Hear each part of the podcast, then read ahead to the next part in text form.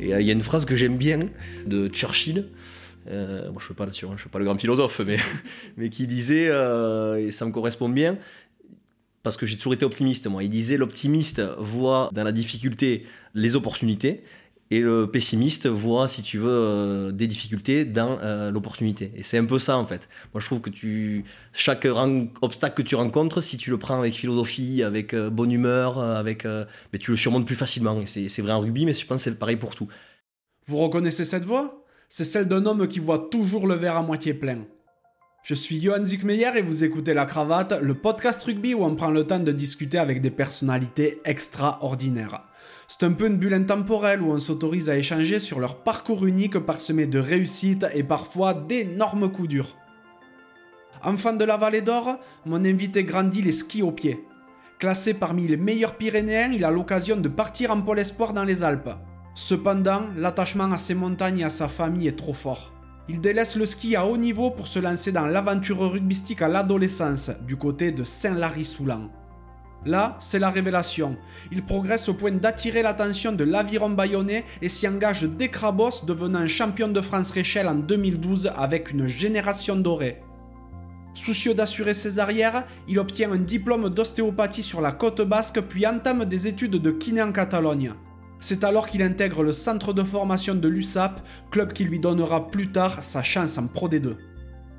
Ses débuts fracassants interpellent jusqu'en top 14 et il rejoint en 2015 l'Union Bordeaux-Bègle avec qui ce sera le début d'une longue histoire d'amour.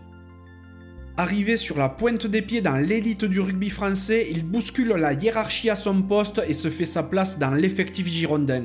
Tant et si bien qu'il décroche en 2017 4 sélections avec le 15 de France, alors dirigé par Guy Noves.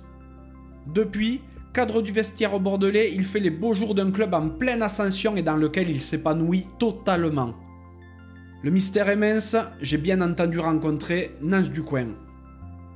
Trop régulièrement freiné par des pépins physiques, la carrière de Nance est un éternel recommencement et doit son salut à quelques coups de pouce du destin, mais surtout à un caractère et une détermination hors normes. L'après-carrière en ligne de mire, il s'investit dans différents projets entrepreneuriaux afin de pouvoir s'offrir le luxe d'assouvir ses passions par la suite. Au-delà d'une anse joviale et déconneur comme vous le connaissez sans doute déjà, je suis trop content de vous faire découvrir quelques autres facettes de sa personnalité, notamment celle du gars structuré, bosseur et très très proche des gens qui comptent pour lui. Si ce podcast vous plaît, n'hésitez pas à le noter 5 sur 5 sur Apple Podcasts, Spotify ou la plateforme de votre choix, à laisser un commentaire sympa et à le partager autour de vous. Ça fait super plaisir et ça aiderait vraiment la cravate à se faire reconnaître. Vous pouvez également soutenir mon travail via vos tips en vous rendant sur le lien en description de l'épisode. Trêve de bavardage et place à la conversation.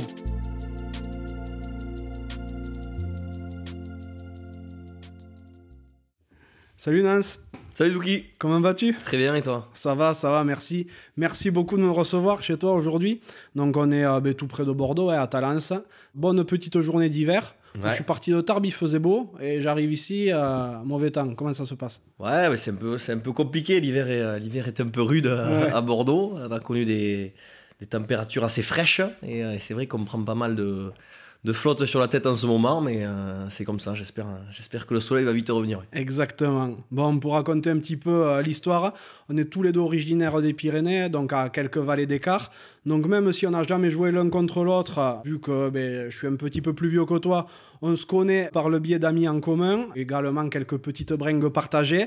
D'ailleurs, en parlant d'amis en commun, je remercie euh, Florian Capel, alias Capello, qui a un peu joué l'entremetteur et qui m'a balancé quatre merguez euh, à ton sujet. J'en doute pas. Ben, Est-ce que tu veux lui dire un petit mot à Capello tant que vous êtes encore amis? Ouais, ouais, mais écoute, jusqu'à présent, il m'a rarement déçu, donc j'espère que ça va pas arriver maintenant et qu'il a su se tenir euh, sur les choses euh, qu'on peut raconter et d'autres euh, non racontables. Donc euh, Capello, mais fiat. Exactement. C'est vrai qu'il est super important quand même que tu saches que tu es la personnalité qui a été le plus réclamée depuis le début du podcast. C'est un truc de fou, c'est incroyable. Il se passe pas une semaine sans que je reçoive c'est quand que tu vois Nance ou quand je fais le petit jeu, tu sais, sur Instagram, là, avant chaque épisode, je mets un visage flouté pour que les gens devinent l'invité. Et à chaque fois, il y a des gens qui te proposent. Par contre, là où on te propose le plus, c'est quand je reçois des capélates. ça qui me dérange le plus. J'ai rigolé jaune fluo.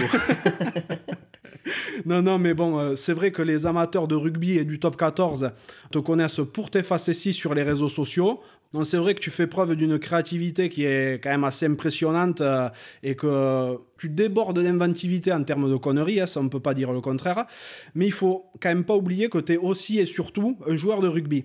Au niveau pro, c'est vrai que tu as démarré euh, en Catalogne, du côté de Perpignan, avant d'entamer une longue histoire qui dure toujours hein, avec l'Union Bordeaux-Bègles. D'ailleurs, et euh, beaucoup de monde a tendance à l'oublier, tu es international, tu as 4 caps avec le 15 de France, c'est énorme. Bon, on va bien entendu revenir plus longuement sur tout ce qui a fait ce que tu es devenu aujourd'hui. L'homme qu'on connaît, mais euh, avant toute chose, j'aimerais savoir de quoi rêvait le petit Noun. le petit Noun. Eh bien, euh, non, le, petit Nance, ben, il me semble qu'il il rêvait de, réussir euh, sportivement dans son sport. Euh, depuis tout petit, voilà, euh, je suis animé par, par les divers sports que j'ai, que j'ai pu toucher étant jeune. Et, et c'est vrai que le sport m'a, toujours animé, m'a toujours motivé, et, et, ça a toujours été un moteur, une locomotive pour moi, pour moi dans la vie. Donc c'est vrai que jeune, j'ai ce souvenir-là que je voulais être connu en fait euh, par, par le biais de, mon sport, euh, réussir dans un sport. Quoi. Donc quand j'étais petit, euh, moi parce que j'ai baigné dedans, c'était mon sport de prédilection, c'était le ski. On atteste la, la, fiche que tu as derrière. Exactement, de la station de Saint-Lary. Exactement. Donc parce que bon là, on en parlera peut-être plus tard, mais mon père avait un magasin de ski à Espiob à Saint-Lary. Donc moi j'ai eu très tôt les, les, planches au pied dès, dès l'âge de 2 ans. Donc j'en ai fait jusqu'à 14-15 ans à en compétition. Donc vraiment, c'était, mon dada. Euh, et, tu vois, quand tu me dis de quoi je rêvais, j'ai, euh, j'ai une anecdote qui me vient en tête. Par exemple, petit, tu vois, chez moi, à Basusor, ben, tu vois, je, je, me prenais à, rêver, c'est-à-dire je prenais une centaine de stylos je les disposais dans, dans, la maison, je me faisais des, des slaloms, tu vois, je me mettais comme si c'était des portes. Je me mettais bonnet, masque, bâton, et juste, bon, bien sûr, pas les godasses sur le carrelage, parce que sinon, j'allais me faire tremper par mon père. Mais pendant que ma mère faisait à manger, ou tu vois, pour m'amuser, ben, je, je, me, je, me, faisais des scènes, des films. C'est-à-dire que je partais, je me chronométrais, je passais dans la, cuisine, le salon, le couloir, et, euh, et, à la fin de ça, tu vois, je faisais genre de faire un podium, je, me remettais des coupes, euh, euh, tu vois, je faisais genre de signer d'autographes, enfin, tu vois, c'était un truc, je, je m'en suis rappelé, tu vois, et c'est vrai que c'était c'était marrant, et, c'est pour ça que je, je, pense, je rêvais de devenir, de devenir connu par le biais d'un sport. Le biais d'un sport, donc, mais pas nécessairement le rugby à ce moment-là, quoi. Non, du tout, du tout, parce que, parce je te dis, jeune, bon, mon père en faisait, donc je connaissais un peu. Par chez nous, c'est quand même des terres, des terres de rugby, donc évidemment que, que j'avais déjà euh, mis, un peu le nez. Mais, mais moi, j'étais, j'étais très ski, quoi. J'étais très ski, euh, ski club ben, à Saint-Lary pendant des années. Ensuite, euh, section ski avec le collège. Donc, on faisait lundi, mardi de cours, mercredi ski, jeudi, vendredi cours samedi, dimanche ski, toutes les vacances scolaires, tous les jours c'était ski. Donc si tu veux, euh, j'en ai, bouffé, mais j'adorais ça, quoi. J'adorais ça. Donc euh, c'est vrai que rien ne me prédestinait en fait à, être pro rugby. Et, en plus, je l'ai commencé quand même assez tard. Euh, j'ai pas connu toutes ces écoles de rugby, tu vois, de formation. Donc donc c'est vrai que le, rugby c'est venu un peu après. Et je vais pas te cacher que ce côté collectif du rugby, c'est ce qui m'a fait basculer après au lycée. C'est là que j'ai commencé à délaisser le ski parce que je, trouve sincèrement que de, que de savourer les victoires seul, ça n'a rien à voir quand, quand tu les savoures avec des potes ou quand tu, quand tu gagnes ensemble avec toutes les valeurs que peut représenter le rugby. Oui, c'est sûr. Mais tu as commencé par le foot, non aussi? Ah. J'ai fait un peu de foot. J'ai fait un peu de foot à, Saint-Colin, dans loin de, chez moi. Euh, ouais, ouais, ouais, ouais, j'avoue, j'étais, j'étais pas un aigle, hein, mais, euh, mais ça me plaisait. Et je t'ai dit, j'ai fait un peu de foot, un peu de judo, un peu de, de, voilà, de quatre, quatre, sports comme ça, euh, divers et variés. Ouais, t'as des frères et sœurs? J'ai une sœur. J'ai une sœur qui s'appelle Katia, qui a 5 ans de, de, plus que moi, qui est avocate euh, maintenant sur Pau, au barreau de Pau, qui est mariée, qui a deux enfants, qui, a qui est bien installée euh, du côté de, du Béarn.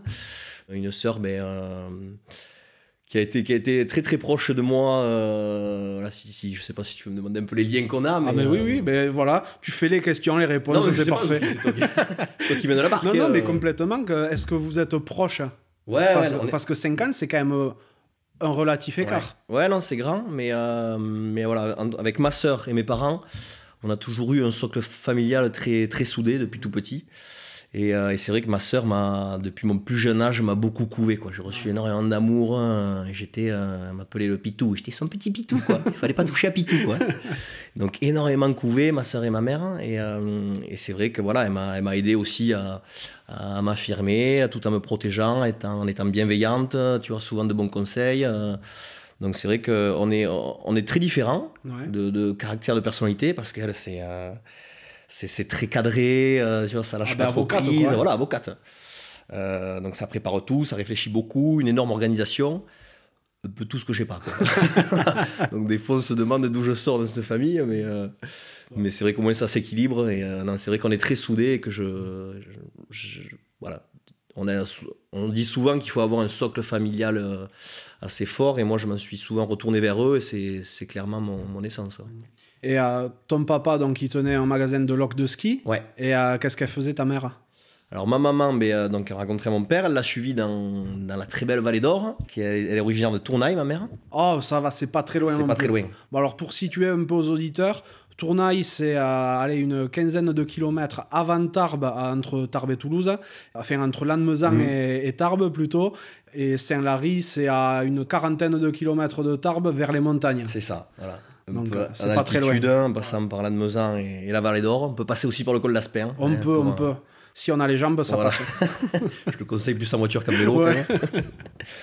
Mais euh, donc du coup ma mère est originaire de Tournaille et mon père donc a toujours vécu dans la, dans la vallée d'Or et donc ma mère est venue euh, vivre avec mon père et donc pendant euh, longtemps elle a travaillé elle était un employée secrétaire d'employé de, de- à la mairie de Saint-Henri-Soulan. À ce qui paraît, c'est une fine cuisinière. Ouais, je vois que t'es bien renseigné aussi.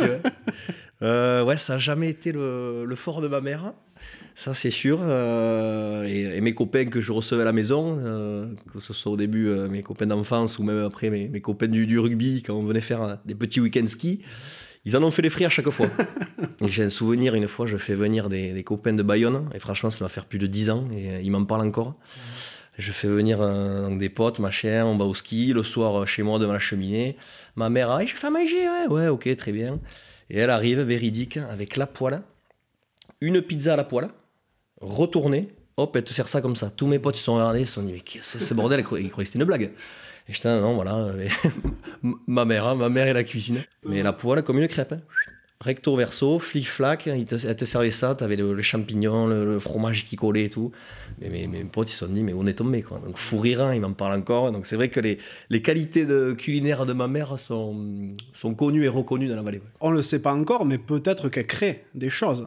Moi, je pense aussi. Voilà. C'est une cuisinière incompris, quoi. Exactement. La tarte tatin, comment ça a été créé? C'est comme ça, c'est sur une erreur au Bien départ. sûr. Ah, mais là, là, ça crée, je te le dis. Et euh, t'as été influencé pour faire du rugby? Parce que tu t'y es mis assez tard. Euh, c'est les copains du lycée qui te donnaient envie? C'était euh, peut-être du coup euh, le fait que ton père en ait fait plus tôt? Ouais, voilà, je, je, c'était pas inconnu parce que mon père en avait fait. Et, euh, et à Saint-Lary, tu vois, il me montrait euh, ben, souvent, à part ses copains, il parlait de rugby, il me montrait aussi les journaux. euh, euh, mon père était un, bon arrière à Saint-Lary, donc il a fait une belle carrière. Il a aussi joué à 13 à, au Théo à Toulouse. Donc c'est vrai qu'il prenait plaisir aussi à me, montrer un peu, malgré qu'il soit très humble, il le faisait même moi, avec son fils, c'est normal. Mais, euh, mais c'est lui aussi qui m'a un peu, un peu aiguillé. Après, euh, j'y suis venu naturellement, comme tu dis, tu vois, euh, j'avais des potes qui faisaient du rugby.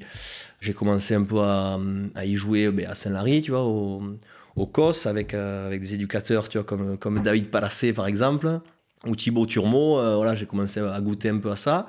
Mais je privilégie quand même le ski. C'est après qu'avec le lycée, euh, comme je t'ai dit, voilà, ce côté collectif m'a plu. Les copains, l'engouement qu'il y avait aussi pour, euh, pour le rugby, euh, ça faisait bien d'en faire aussi. Les nanas, les soirées, enfin, c'était tout un cocktail Ouais. qui faisait que je me suis dit, putain, je vais me régaler là-dedans. Ce côté aussi de, de groupe, quoi. franchement, Oui, complètement. Et puis, si je me souviens bien, à l'époque, quand tu arrivais vers KD Junior, Saint-Lary, c'était un regroupement en termes de Ouais. rugby avec Lannemezan et Castelnau-Magnoac. Ouais, c'est ça, en fait, il y avait le club phare un peu, ben, le plateau de l'Admezan.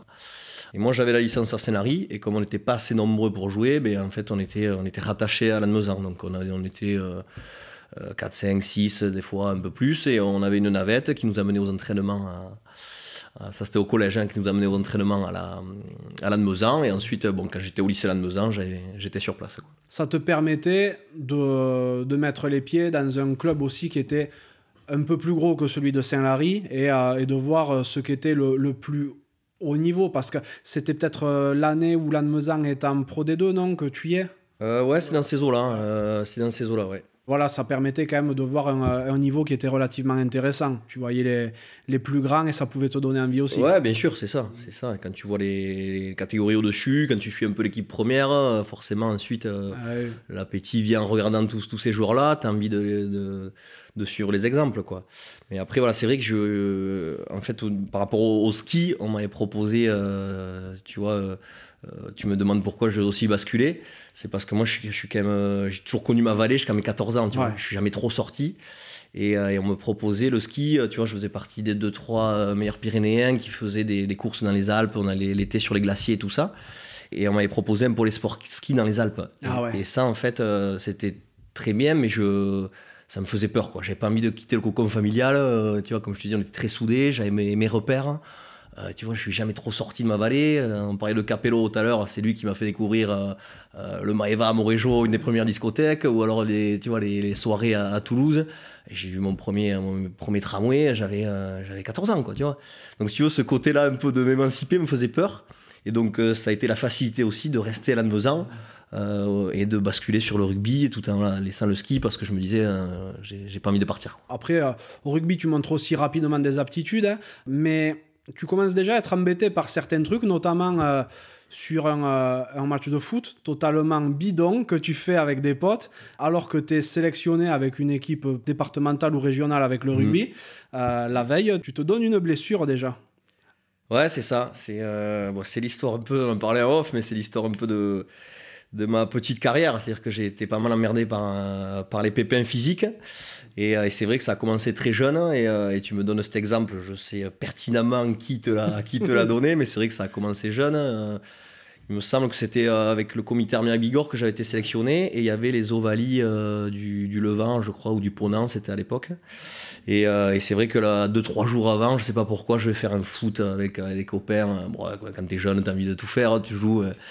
Euh, et, j'avais pris un énorme coup dans le genou et c'est vrai que et du coup ça m'avait empêché de, jouer ce, ce, tournoi. Mais euh, voilà, bon, ça c'est un exemple parmi tant d'autres. Mais c'est vrai qu'après j'ai pas mal été embêté, notamment par des, des pépins musculaires. Donc, euh, je pense qu'il y a une part de génétique. Mes parents m'ont transmis beaucoup de très bonnes choses.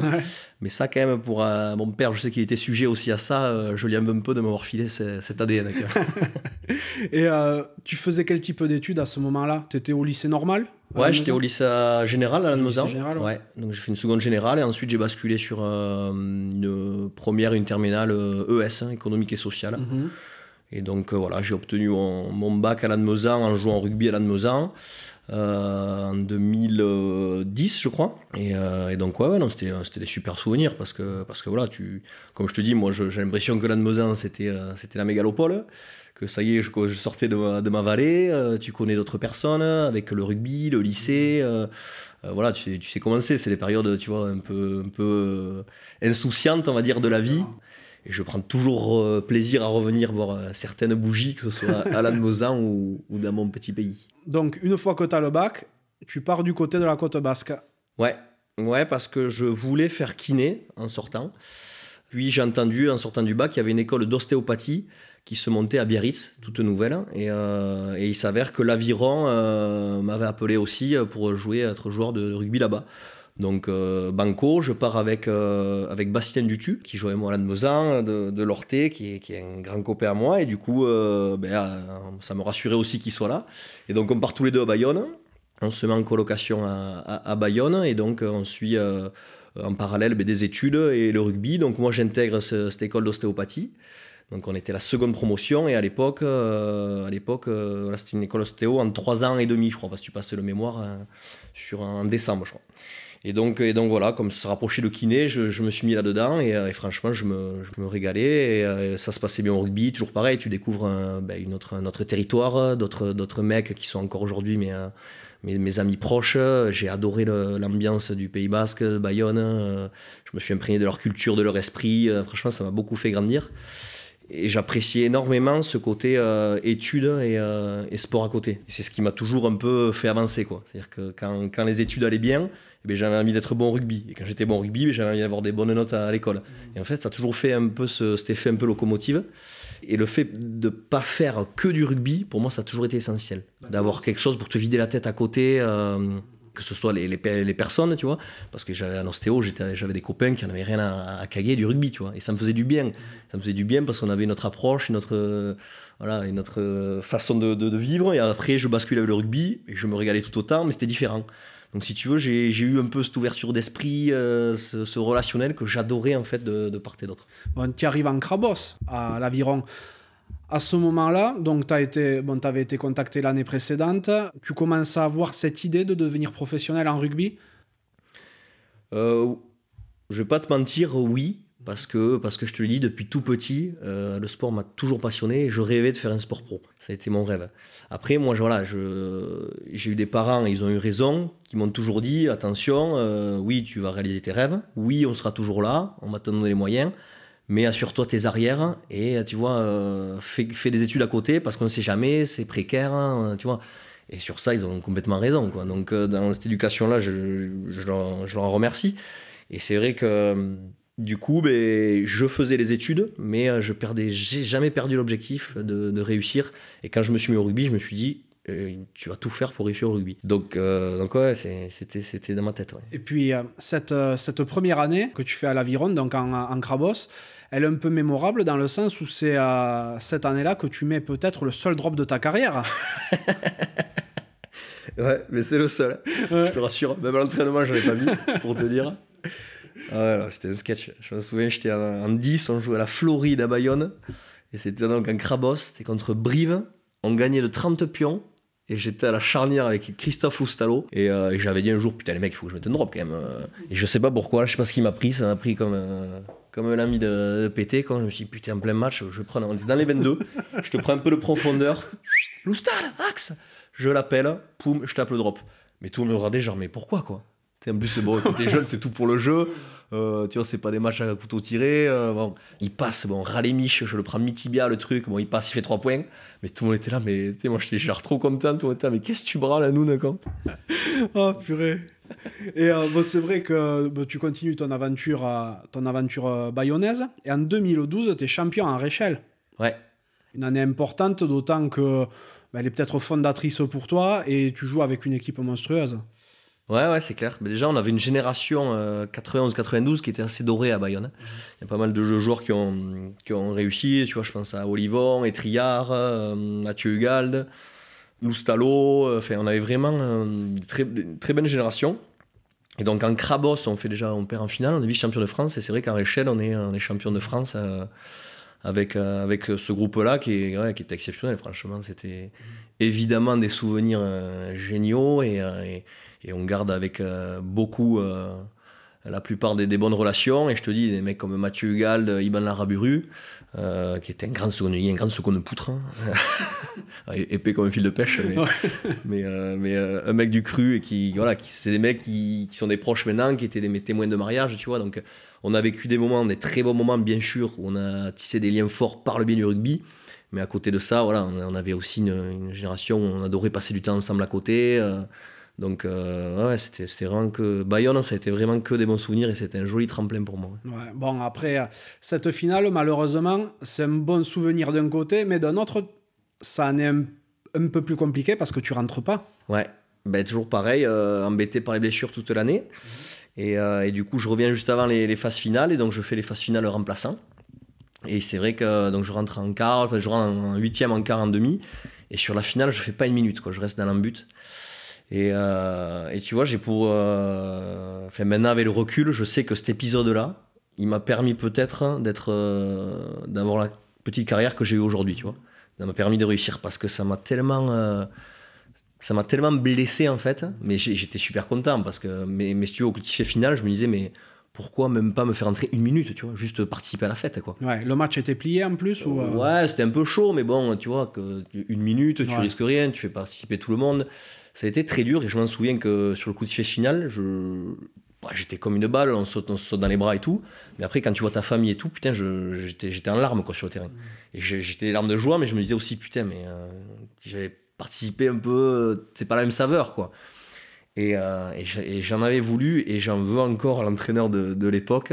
Et ce qui est marrant, c'est que je l'avais retrouvé, ce mec, Guillaume Poyon, c'était à l'époque, euh, qui passait l'agrégation avec euh, ma femme qui est prof de PS à Vichy. Je savais même pas qui était là, j'avais accompagné ma femme et je l'avais retrouvé. Et donc on avait discuté de ça. Et je lui avais dit qu'on était boire un coup, parce qu'on était boire un coup là-bas, et je lui avais dit, tu sais que je sais pas si je dois te, t'en vouloir ou te remercier, parce que tu fais partie de, de ce mec qui m'a tellement fait mal, mais c'était grâce à toi que j'avais envie de réussir après, tu vois. De te montrer, ben, mon gars, mais t'as fait une erreur, tu m'as pas fait rentrer, tu m'as pas fait confiance, ben, erreur ce que je vais faire. moi. Et ça, je m'en suis toujours servi, tu vois. Ça m'a toujours galvanisé. Les mecs qui me faisaient pas confiance, qui me disaient tu vas pas réussir, c'était quelque chose de. Donc, euh, donc au final, bon, je suis pas rancunier, je n'en veux pas, mais c'est vrai que c'était un mauvais souvenir, mais qui m'a permis, je pense, derrière, d'avoir un plus fort caractère. Ouais, tout à fait. Et euh, en plus, il paraît que du coup, t'as pas du tout fêté le titre. Je te parle ça, voilà. Moi, j'ai très vite mis mes états d'âme de côté. Et dès que j'ai mis un pied dans le bus, c'est vrai qu'après, c'est parti, euh, ouais, comme on dit, un, un apéro tempête, quoi, hein, sur, Ouais. sur plusieurs jours. Et ça, c'était inoubliable, quoi. Le- Fêter le titre euh, avec les potes euh, à cette époque-là, en plein Bayonne, c'était. Bon, je peux pas tout te raconter, hein. on y passerait trois jours, quoi. Mais, Exactement. mais c'était vraiment fabuleux. ouais. Et euh, suite à cette année-là, donc tu quittes Bayonne, tu pars du côté de la Catalogne. Explique-nous comment ça se passe un peu. Ben en fait, euh, ouais, j'arrive à Bayonne, euh, donc euh, je m'entraînais, j'arrivais quand même à m'entraîner avec la première. À Bayonne directement À Bayonne, ouais, à l'époque de Christian Gajan et de Thomas Lièvremont. Et, et j'avais eu l'opportunité de, de faire peut-être une feuille de match, parce qu'à l'époque c'était Pepito Elorga et Cédric Emmans qui étaient numéro 15. Et les deux c'était pété. Et euh, putain, ils avaient laissé entrevoir que je pouvais, euh, tu vois, faire euh, le, le prochain match en top 14. Donc tu vois, j'étais comme une balle. Tellement comme une balle. Entraînement, l'ischio qui pète. C'est pas vrai. L'histoire de ma vie. Ah. Donc euh, je me disais, putain, c'est pas possible. Et donc voilà, et donc euh, comme j'avais pas fait du coup euh, cette, première, cette vraie première, c'est pour ça que j'avais fait le canular après en rentrant en pilier gauche. euh, Je me disais, il faut quand même que tu foules cette pelouse de Jean Daugé. Ah, bon, on va, on va l'expliquer du coup, vu que, euh, vu que tu abordes J'étais frustré, que- frustré. vu que, vu que tu l'abordes, après que vous soyez champion de France avec, euh, avec les Réchelles, vous êtes invité à faire la haie d'honneur aux Ouais. joueurs quand ils rentrent, euh, aux joueurs de la une. Ils nous mettaient à l'honneur en fait les Réchelles. Sur le... On avait été champion en juin et le premier match de septembre à Jean Daugé nous mettait à l'honneur. Donc on faisait la haie d'honneur à, tous les joueurs. C'était le Bayonne Clermont et, euh, et nous on avait, euh, c'était le match était en plein après-midi, mais on s'était retrouvés à midi. Donc on avait fait un apéro monstrueux, machin. Et tu sais comment c'est, c'était parti dans tous les sens. Et j'avais fait un vieux pari à la con avec le manager de l'époque, Franck Lachaise. Il m'avait dit putain tu rentreras pas sur le terrain et tout. Ah bon ok. Donc on m'avait filé un maillot trois fois trop grand, le numéro 1. Et je m'étais mis donc dans, dans cette d'honneur et j'étais rentré avec les joueurs en fait. Et je voulais faire le coup d'envoi. Donc un peu éméché et tout, je m'en rendais pas compte. Avec le recul, c'est n'importe quoi. Et du coup, j'étais entré sur la pelouse, donc je tapais au cul des mecs, je faisais des crochets, roulades. euh, et, euh, et j'étais, j'étais prêt, donc mi- milieu de ligne médiane. Et le 1 à l'époque à Bayonne, c'était Tialata. pas rigolo, lui. Oh putain, il était venu me dire un truc en anglais, j'avais rien piné. Il m'avait dit un truc, j'ai un peu énervé, tu vois, parce Ouais. qu'il voyait que j'avais deux numéros 1, quoi. Putain, j'ai cru que j'allais prendre une pancarte sur Jean Daugé. je me suis dit, voilà, rentre vite. Et donc j'étais revenu, personne ne m'avait vu, pas la sécurité et tout. Mais c'est vrai qu'après, ça avait fait des, ima- des images euh, assez drôles, quoi. En, Mais plus, bon. en plus, ils te connaissaient bien, vu que vous étiez déjà entraînés ensemble et tout. Ouais, ouais. Ben, certains connaissaient, ouais. Certains connaissaient. et, euh, Mais bon, ça avait été, ça avait pas plu à tout le monde, notamment au président. Et je le conçois. Je me dis, maintenant avec le recul, je me dis, j'étais complètement truffé, quoi. Mec qui aspire à devenir pro, qui fait ça, euh, c'est un peu, c'est un peu n'importe quoi.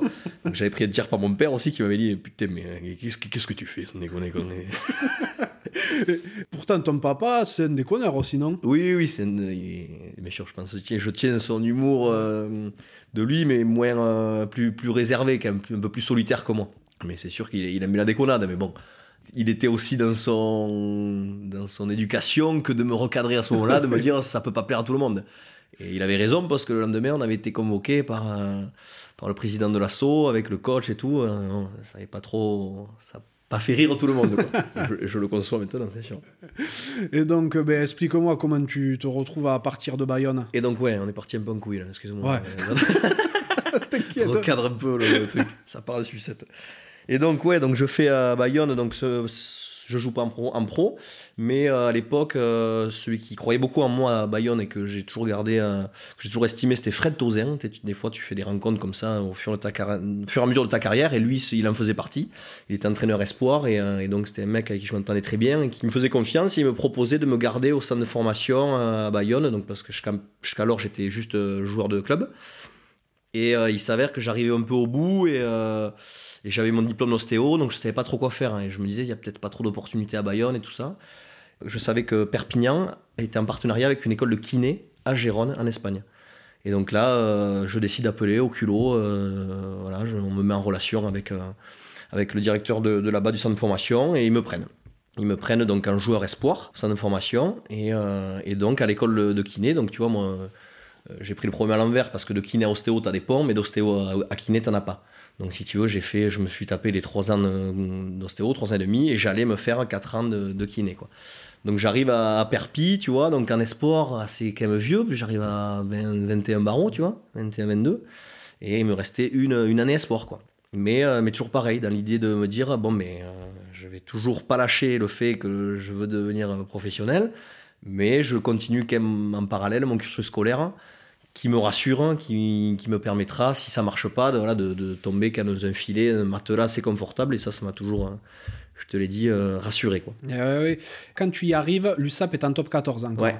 Tu t'entraînes un peu avec l'équipe une ou pas du tout? Ouais, on a un très bon groupe en, espoir. J'arrive en espoir, je suis très bien accueilli. Je tombe sur une super génération aussi. Et, euh, et donc, je fais l'entraînement avec euh, l'équipe première. À l'époque, c'était Marc Delpoux. La saison se, se, passe et malheureusement pour l'USAP, on sait comment ça s'est terminé.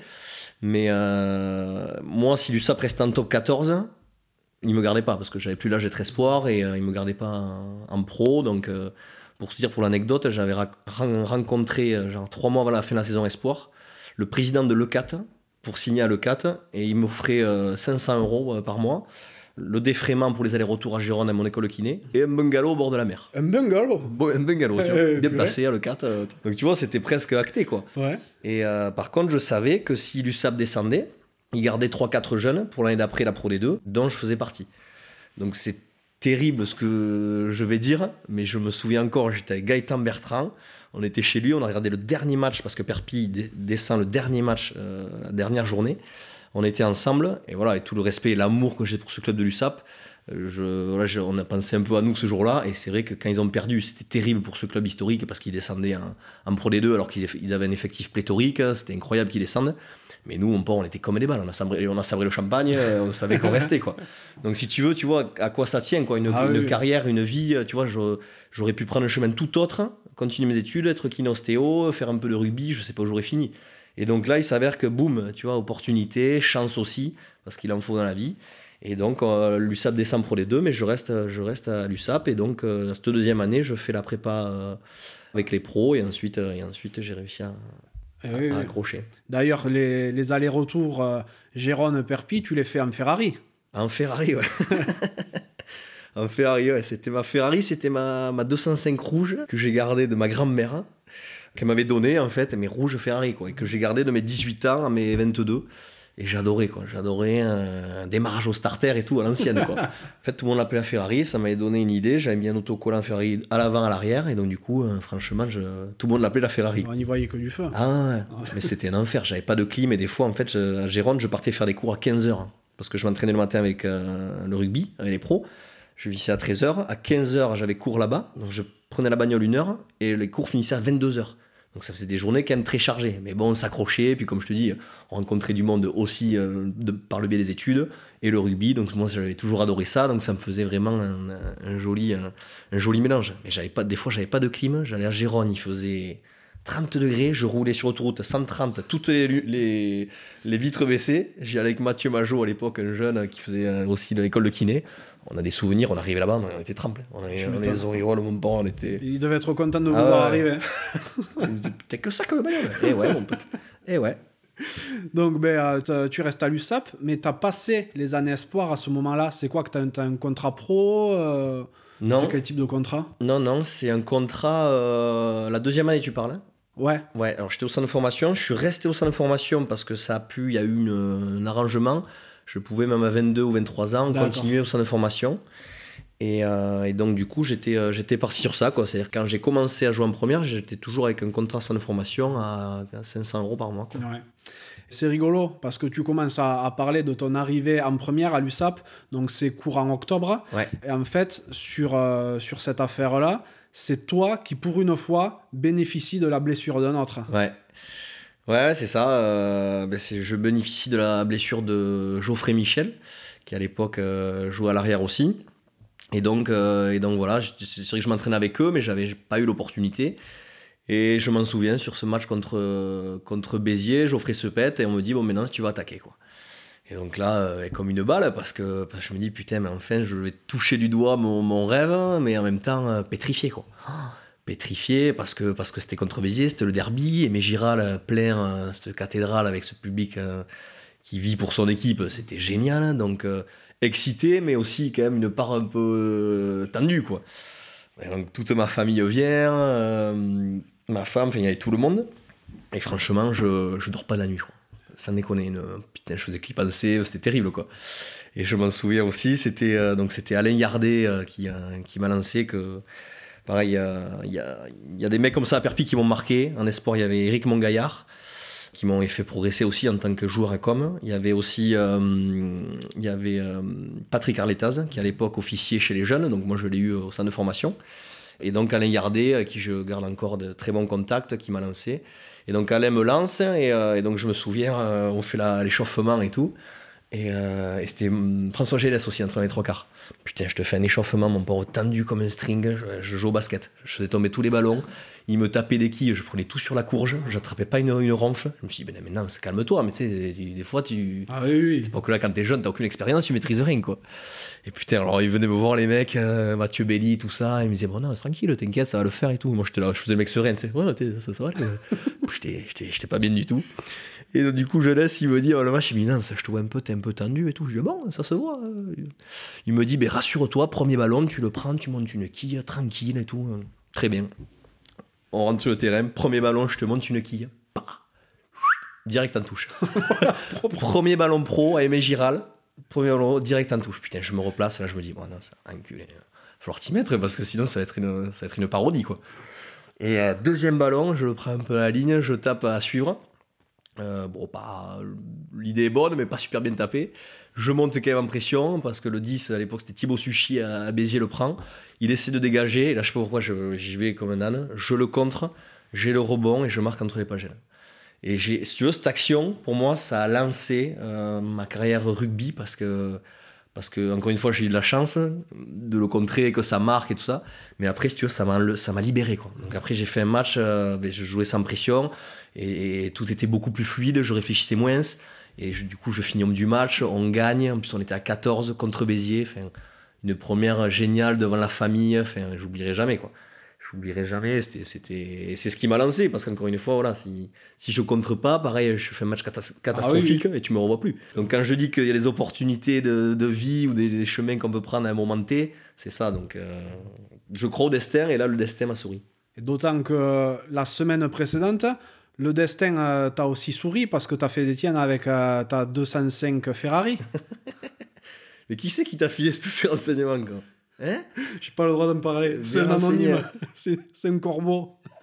Mais je pense qu'on peut en parler parce qu'il y a prescription. Oui, mais oui. Mais c'est vrai qu'une semaine avant, c'était incroyable. J'étais donc à Gérone. Je passais les partiels le jeudi. Et donc j'étais parti avec ma 205. On passe les partiels et la fameuse soirée étudiante du jeudi soir à Gérone, fabuleux. Et donc du coup, on reste là-bas. Euh, bon, je, je prends une énorme chiffarnasse hein, là-bas parce que le fin des partiels, parce que les copains, c'est comment c'est la jeunesse. pas de quoi. justification. Voilà. là. Ouais. Je vais pas te la faire à toi.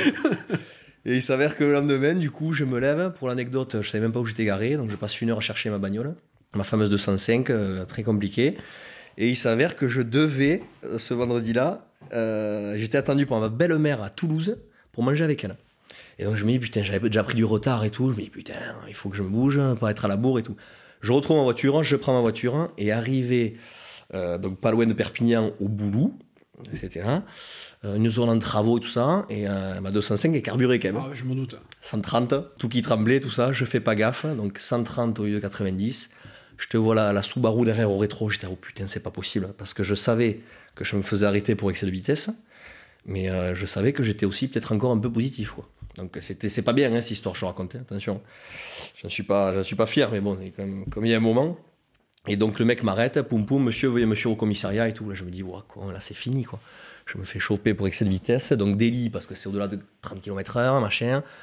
Le mec pas commode, il arrive donc à la, la gendarmerie, bon, donnez-moi au papier, tout ça, vous perdez le permis, vous laissez la bagnole là je vais vous faire souffler quand même, vous n'avez pas bu. Non, non, non. Le truc positif. Donc tout qui s'enchaînait, quoi. Franchement, je me liquéfie. Là, je me dis, ma vie est près un tournant, le club va être au courant, je commence à chialer et tout. Je sors dans la cour, euh, j'appelle ma mère, je dis, écoute, il m'est arrivé ça, ma machin, voilà, c'était le mec au fond du seau, quoi. et j'appelle euh, Château, parce que, était à l'entraînement justement avec les pros. Et il fallait que quelqu'un vienne me chercher, quoi, parce que j'étais immobilisé. Ah oui, oui. Et donc, du coup, j'appelle Karl, putain, mais qu'est-ce que tu branles et tout? Je raconte, il me dit, putain, c'est pas possible et tout. Bon, mais écoute, euh, ok, je viens te chercher et tout. Pam, je raccroche. Et 20 minutes après, j'étais dans ce cours tout seul. Putain, je, je, remettais ma vie en question, quoi. Je me disais, putain, mais qu'est-ce que tu vas faire? T'es un âne. Et là, le mec, incroyable, sort du commissariat, le même mec, il me tend le permis comme ça. Et je comprenais rien, monsieur. Je disais, mais il se passe Et il me dit, euh, vous avez de la chance, vous. Quelqu'un a appelé pour vous. J'étais mais qui, mais qui peut appeler pour moi à Perpi, tu vois et, euh, incroyable. Euh, on, le dit, mais c'est vrai que j'ai encore eu beaucoup de chance, puisque quand le château l'a dit au vestiaire, et c'est Pedro Pérez et Zaza Marti qui connaissaient quelqu'un dans le, dans le département, qui connaissait le préfet de police, et qui ont dit, écoute, on a un jeune là, il a fait de la merde, sauve-le. Et donc, euh, de fil en aiguille, c'est remonté, et ils m'ont rendu le permis. Donc, histoire incroyable, je comprenais rien. Donc euh, il me dit bon quand même vous avez picolé, donc attendez quand même votre pote. Mais euh, j'ai quand même pris une prune, mais vraiment je m'en sors très très bien. Et donc si tu veux, ça c'était une semaine avant mon premier match pro. Donc on a étouffé l'affaire, personne l'a su. Et ça s'est su euh, genre 6-7 mois après qu'il y avait un mec qui s'était fait prendre. et donc ils ont su que c'était moi. Bon, après coup on a rigolé. Mais si tu veux, c'était incroyable parce que là si ça se sait encore une fois, jamais je, fais mon premier match en pro, ça fait un scandale peut-être, hein, et tu sais pas où je peux finir. Donc, euh, tu vois, même moi d'en parler maintenant, je me dis c'est incroyable, quoi. Mais encore une fois, je, dois avoir une bonne étoile, donc je, je le remercie. Vraiment une, une chance terrible sur cette affaire-là. Mais bon, c'est vrai, on ne peut pas recommander de le faire. c'est sûr. non, non, après, euh, après cette première, avec l'USAP, t'enchaînes parce que, ben, comme tu l'as dit, tu as fait la maille sur le premier match et la saison se passe super bien. Jusqu'à février et mars, tu es de tous les matchs. Alors j'enchaîne après le match de Béziers, j'enchaîne 11 matchs titulaires et où ça se passe vraiment bien. Tu vois, je suis en confiance, je fais des bons matchs. L'équipe aussi me met dans de très bonnes conditions. Euh, tu vois, tous les anciens étaient adorables avec moi. Euh, et la mayonnaise prend bien. Et euh, par contre, je me blesse fin novembre. Étonnant. Ouais, étonnant, ouais. Mais là, pas musculaire, tu vois. Ah. Osseux, donc. Ah ouais. Bah, pour moi, c'était une rigolade. je me fracture la malléole interne. Et du coup, donc, euh, ouais, en, janvier, après, je suis immobilisé. Et, euh, et donc, voilà, je m'arrête à 10 ou 11, feuilles de match avec Perpi. D'accord. Ah, donc, c'est sur une blessure que tu t'arrêtes, c'est pas au retour de Geoffrey Michel? Non, non, non. Ok. Cette saison-là, donc, se passe super bien. C'est un tremplin pour toi. Tu peux rester à Perpignan à ce moment-là ou pas? Alors ben après, ça a été très très vite parce que voilà, j'ai fait mes premiers matchs. J'ai fait 7, 8, 9 et c'est en novembre ou en décembre. Darly Domvo, euh, qui était arrière ici à l'UBB, se, se blesse aussi. Et c'est là qu'en fait j'ai reçu un premier message d'un numéro inconnu signé Laurent Marty qui me disait Bonjour Nance, euh, euh, voilà, on a une blessure, est-ce que ça te dirait de venir en joker médical, tout ça Est-ce qu'on peut s'appeler ou se rencontrer? Nous, à la Perpi, on était dans le vestiaire, on était friands du canular téléphonique en tout genre. Euh, donc du coup, moi, j'ai même pas répondu. Je pensais que c'était une connerie. Donc j'arrive au vestiaire, je vais voir Mathieu Belli, euh, Tomé Cochard, Carl Charteau. Je leur dis putain les mecs, qui c'est qui a fait ça? Vous êtes con et tout. Et personne n'y croit. T'es genre ah, je te jure c'est pas moi et tout. Je réponds même pas. C'est véridique. Et je reprends ma fameuse 205 pour aller une fois de plus à, à Gérone. Et avant de passer en Espagne, putain mon téléphone sonne, un numéro je connais pas. Je réponds et là je reconnais la voix de Laurent Marty. Donc il me dit euh, Nance, bonjour, je vous ai écrit, vous m'avez pas répondu et tout. Putain, je me souviens, clignot, bande d'arrêt d'urgence. Putain, j'étais paniqué, je dis excusez-moi, monsieur Marty. Et je dis, euh, je pensais sincèrement que c'était un canular et tout. Laurent, on se connaissait pas, il devait se dire, mais il est, fou ce mec, quel canular. Et c'est parti comme ça. Et donc en fait, voilà, moi j'étais, j'étais comme une balle parce que ça a été très vite. L'UBB, un club top 14 qui carburait déjà à l'époque, euh, m'appelle. Donc choix cornélien, mais parce que du coup l'USAP, en sachant ça aussi, avec les premiers matchs que j'avais fait, me proposait d'être pro l'année d'après, tout en continuant mes études.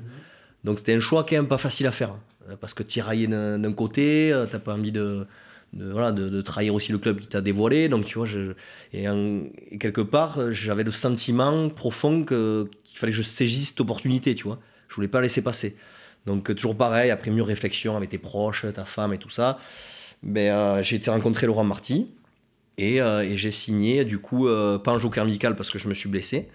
Donc j'ai fini la saison avec, avec l'USAP, mais j'ai signé deux ans après un pro donc à, à l'UBB c'est directement le président qui est rentré en contact avec le joueur. Ouais.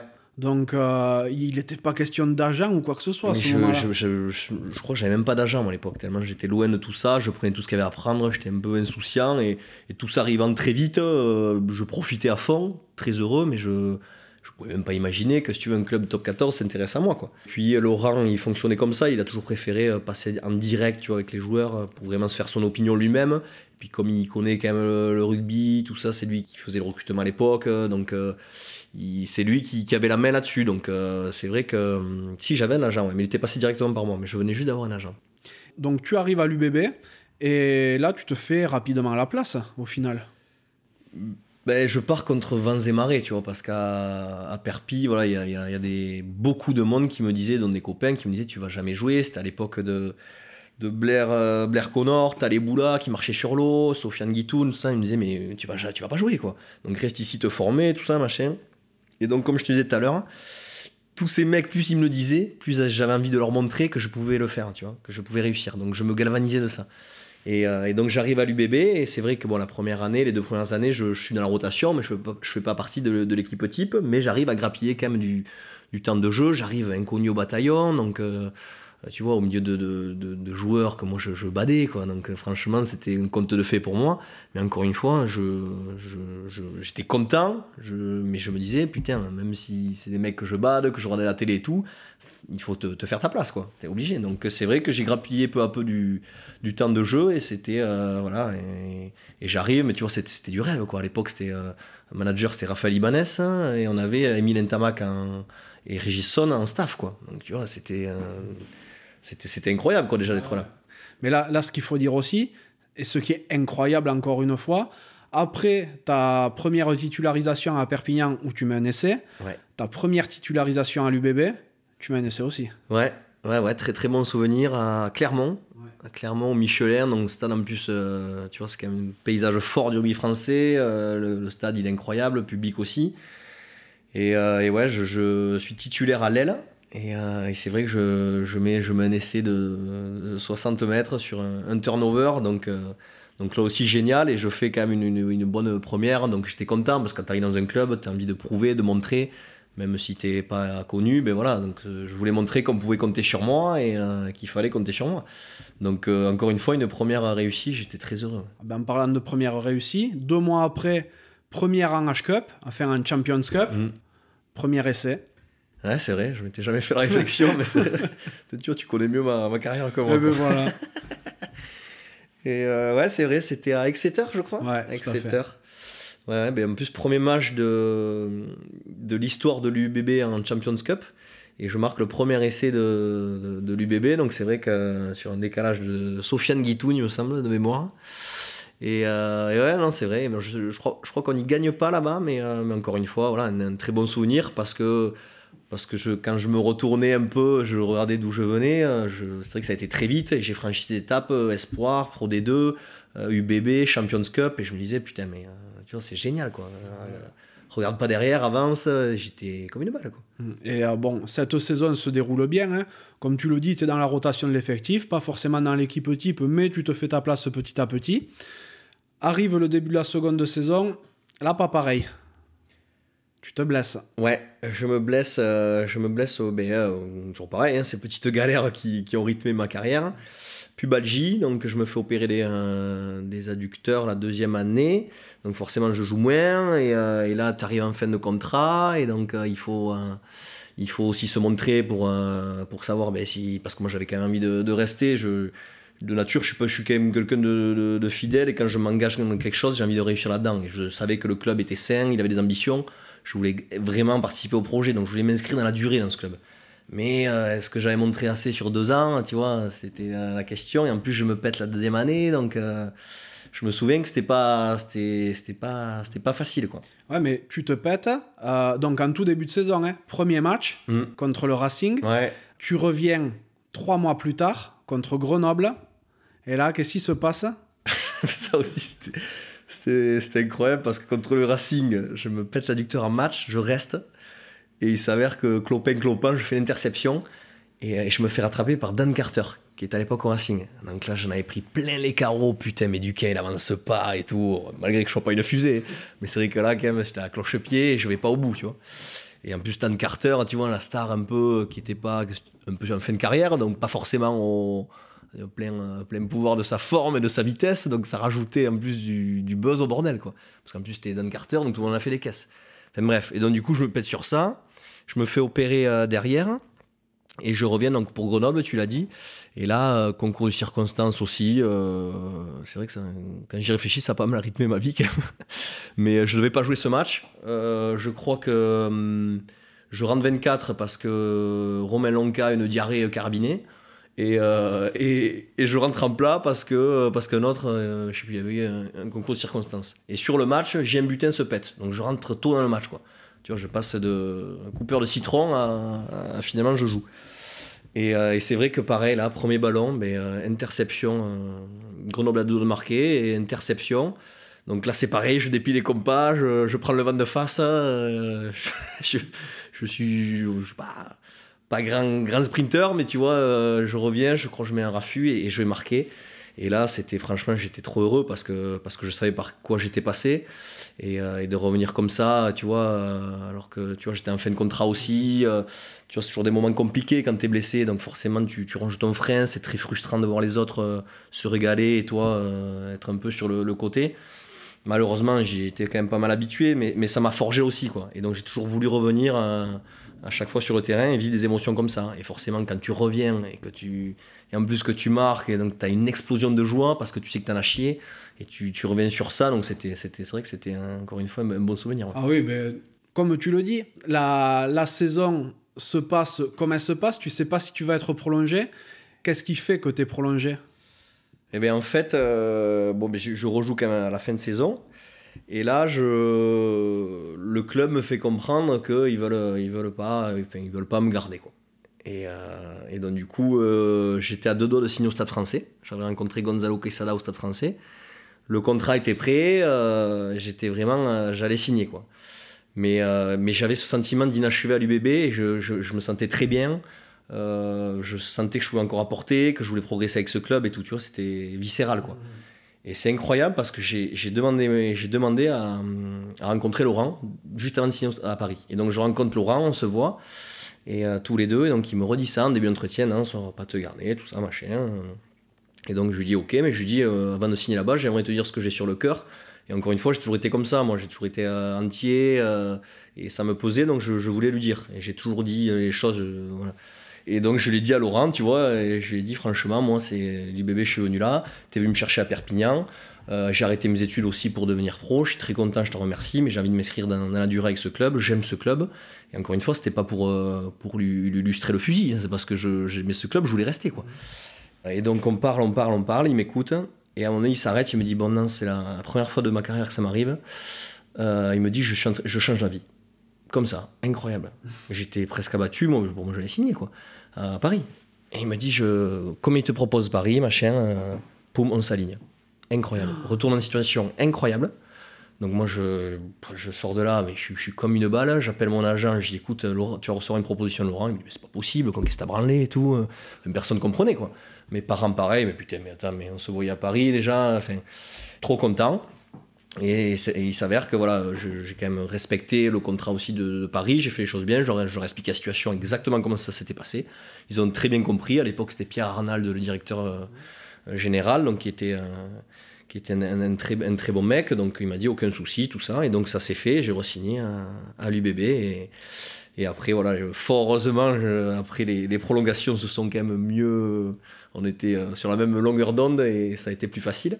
Mais c'est vrai que cette deuxième année, tu vois, j'aurais pu aussi partir en, Stade français et arrêter à l'UBB. Donc, encore un, épisode un peu assez cocasse, mais, qui fait partie de mon histoire. Et encore une fois, je remercie Laurent Marty de, m'avoir écouté ce jour-là. Là, par contre, c'est complètement fou parce que un président qui change d'avis comme ça, je pense pas que, ça se soit beaucoup vu. En plus, quand on connaît la suite, tu lui as donné vraiment raison de te faire confiance, quoi. Parce que la saison suivante, là, tu prends vraiment tes quartiers dans l'équipe, tu n'es plus un joueur de rotation, tu es vraiment dans l'équipe type, la saison se passe au top pour toi. Ouais, exactement. Exactement. La troisième saison, euh, parce que peut-être inconsciemment aussi, je voulais lui redonner la confiance qu'il m'avait, qu'il m'avait donnée encore plus. Quoi. Et je voulais lui montrer qu'il avait fait le bon choix de me garder. Puis comme tu dis, je joue plus, je gagne en confiance, j'enchaîne les matchs, je, je, deviens quand même euh, régulièrement titulaire. Donc, euh, donc voilà, j'enchaîne les bonnes prestats et je resigne. Donc tu vois, j'étais quand même dans un contexte beaucoup plus favorable à, la performance. Quoi. Donc euh, voilà, après on a toujours eu des groupes incroyables à l'UBB, donc euh, forcément ce côté-là aussi humain, ce, bon esprit dans le groupe, mais moi ça m'a toujours, ça m'a toujours parlé quoi en fait. Ah et, forcément, j'étais pas le dernier non plus dans, dans, ces relations-là de, de, de, bon, de bon esprit quoi. Mhm. Donc ouais ouais. Et la saison se passe tellement bien que ben, tu es appelé pour un rassemblement de l'équipe de France en juin 2017 c'est un, un, stage, où vous vous retrouvez avec euh, ceux qui seront l'équipe de France et ceux qui seront les babas. Ouais, c'est un peu ça. C'est un groupe élargi, en fait, un stage avant la tournée d'été. Mhm. Et euh, c'était à Granville, je me souviens. Donc, euh, donc là, encore une fois, ben, les, quand je te dis les étapes qui s'enchaînent, l'équipe de France, bah, c'était un rêve, mais c'était incroyable. quoi. Et il s'avère que pour la petite anecdote, encore, je suis friand d'anecdotes. tu me dis si j'en dis trop. Non, non, mais j'adore aussi, t'inquiète pas. Pour petite anecdote, euh, ouais, j'étais pas du tout prévu pour ce stage parce que la liste sort avant le dernier match de la dernière journée top 14. Donc on avait des, mecs à Bordeaux, dont Don Boulou, dont JB Dubier, qui avait été appelé. Et moi j'étais pas, et donc on fait ce match à Paris, donc tu vois, un match à Paris pour la dernière journée, euh, impeccable quoi, je te fais pas de dessin.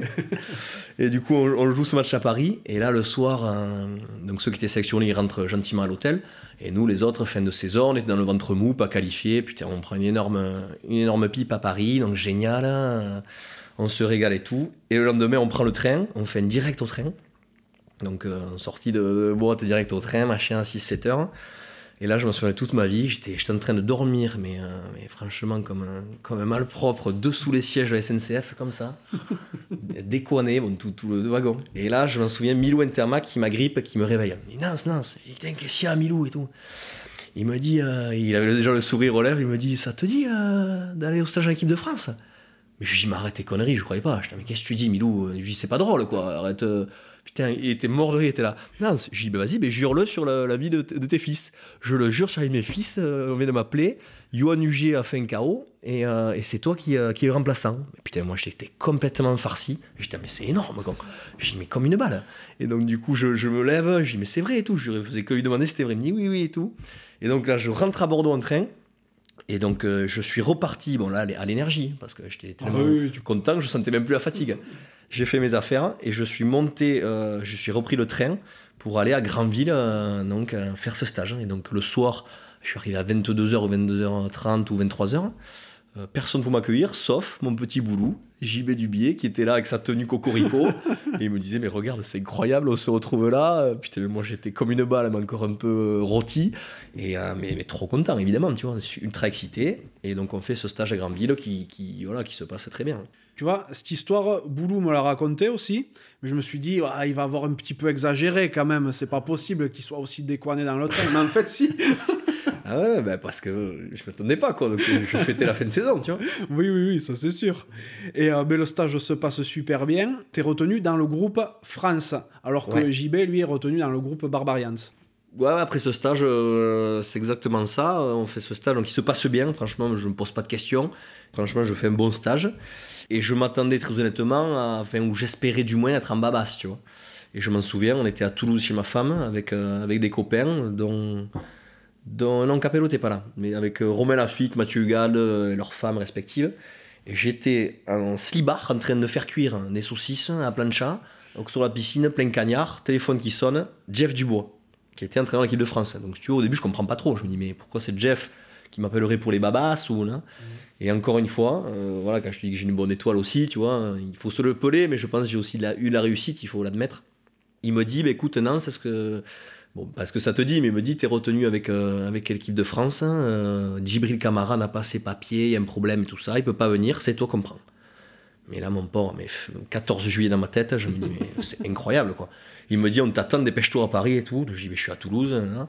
Et donc, je prends la voiture. Toulouse, Bordeaux, je prends mes papiers, je pars, mais comme, comme j'étais, hein, short, euh, t-shirt Quicksilver, comme un souillon. Je monte, si tu veux, à, à Paris. Donc là, dans ma tête, si tu veux, même quand je conduisais, je me disais, mais c'est énorme, quoi. J'appelais mes parents et tout, mais j'ai- j'ai- j'ai- j'en chialais, quoi. Et donc, j'arrive à Paris, et là, je, je sentais que j'allais basculer dans une autre euh, sphère, quoi. Parce qu'en fait, j'étais à la bourre, j'étais le dernier. La 380 m'attendait pour euh, aller en Afrique du Sud. Tout l'équipage et de nombreux passagers, si tu veux. Et moi, comme j'étais à la bourre, il m'attendait. Donc un mec me récupère, il me file les valises d'équipe de France, tout ça. Donc je me dis, c'est un délire. Euh, c'est bon, le pilote, on a récupéré euh, le dernier joueur, et ça, il arrive. Je monte euh, dans l'avion, tout le monde était déjà installé. Et c'est là que euh, ça, ça avait fait sourire aussi certains. J'arrive dans le, dans le wagon, enfin dans le dans l'avion et dans, la- dans le compartiment, si tu veux, où il y avait des joueurs et le staff, mais il y avait aussi des personnes. Sauf Ouais. que moi, j'étais complètement à la quiche, quoi. Je croyais que tout le monde faisait partie de- du, du staff. Donc j'étais là, je disais bonjour à tout le monde. Salut, Nance, enchanté, enchanté, Nance. Il y a des passagers qui avaient rien à voir, tu vois. Et donc les mecs, ils se disaient, mais c'est qui ça Russie Et donc je me souviens, il y avait Yannick Bru et Jeff Dubois qui étaient devant le compartiment et qui me regardent arriver et de se dire, qu'est-ce que c'est ce pingouin qu'on a appelé, quoi? Tous les mecs étaient fendus, ils étaient, mais t'es au courant qu'ils sont pas avec nous. Et j'étais là, ah mais putain, j'en sais rien. quoi. C'est- euh, Je pensais que c'était la délégation, tu veux. chantier. Ah ouais, non, mais je te dis, je suis arrivé là-dedans. Quand je te dis que j'étais la fleur au fusil, mais, euh, mais euh, bah, après, énorme souvenir, si tu veux, mais bon, euh, ça, part, ça, part, ça partait comme ça, quoi. On en reparlera de tes histoires euh, d'aviation après. Et, Donc, tu arrives en Afrique du Sud et tu honores tes deux premiers recaps. Ouais, le premier match, je le joue pas, je suis en groupe. Et, euh, et ensuite, le premier match, je suis remplaçant. Donc, on joue trois fois l'Afrique du Sud. Le second, donc, je suis remplaçant.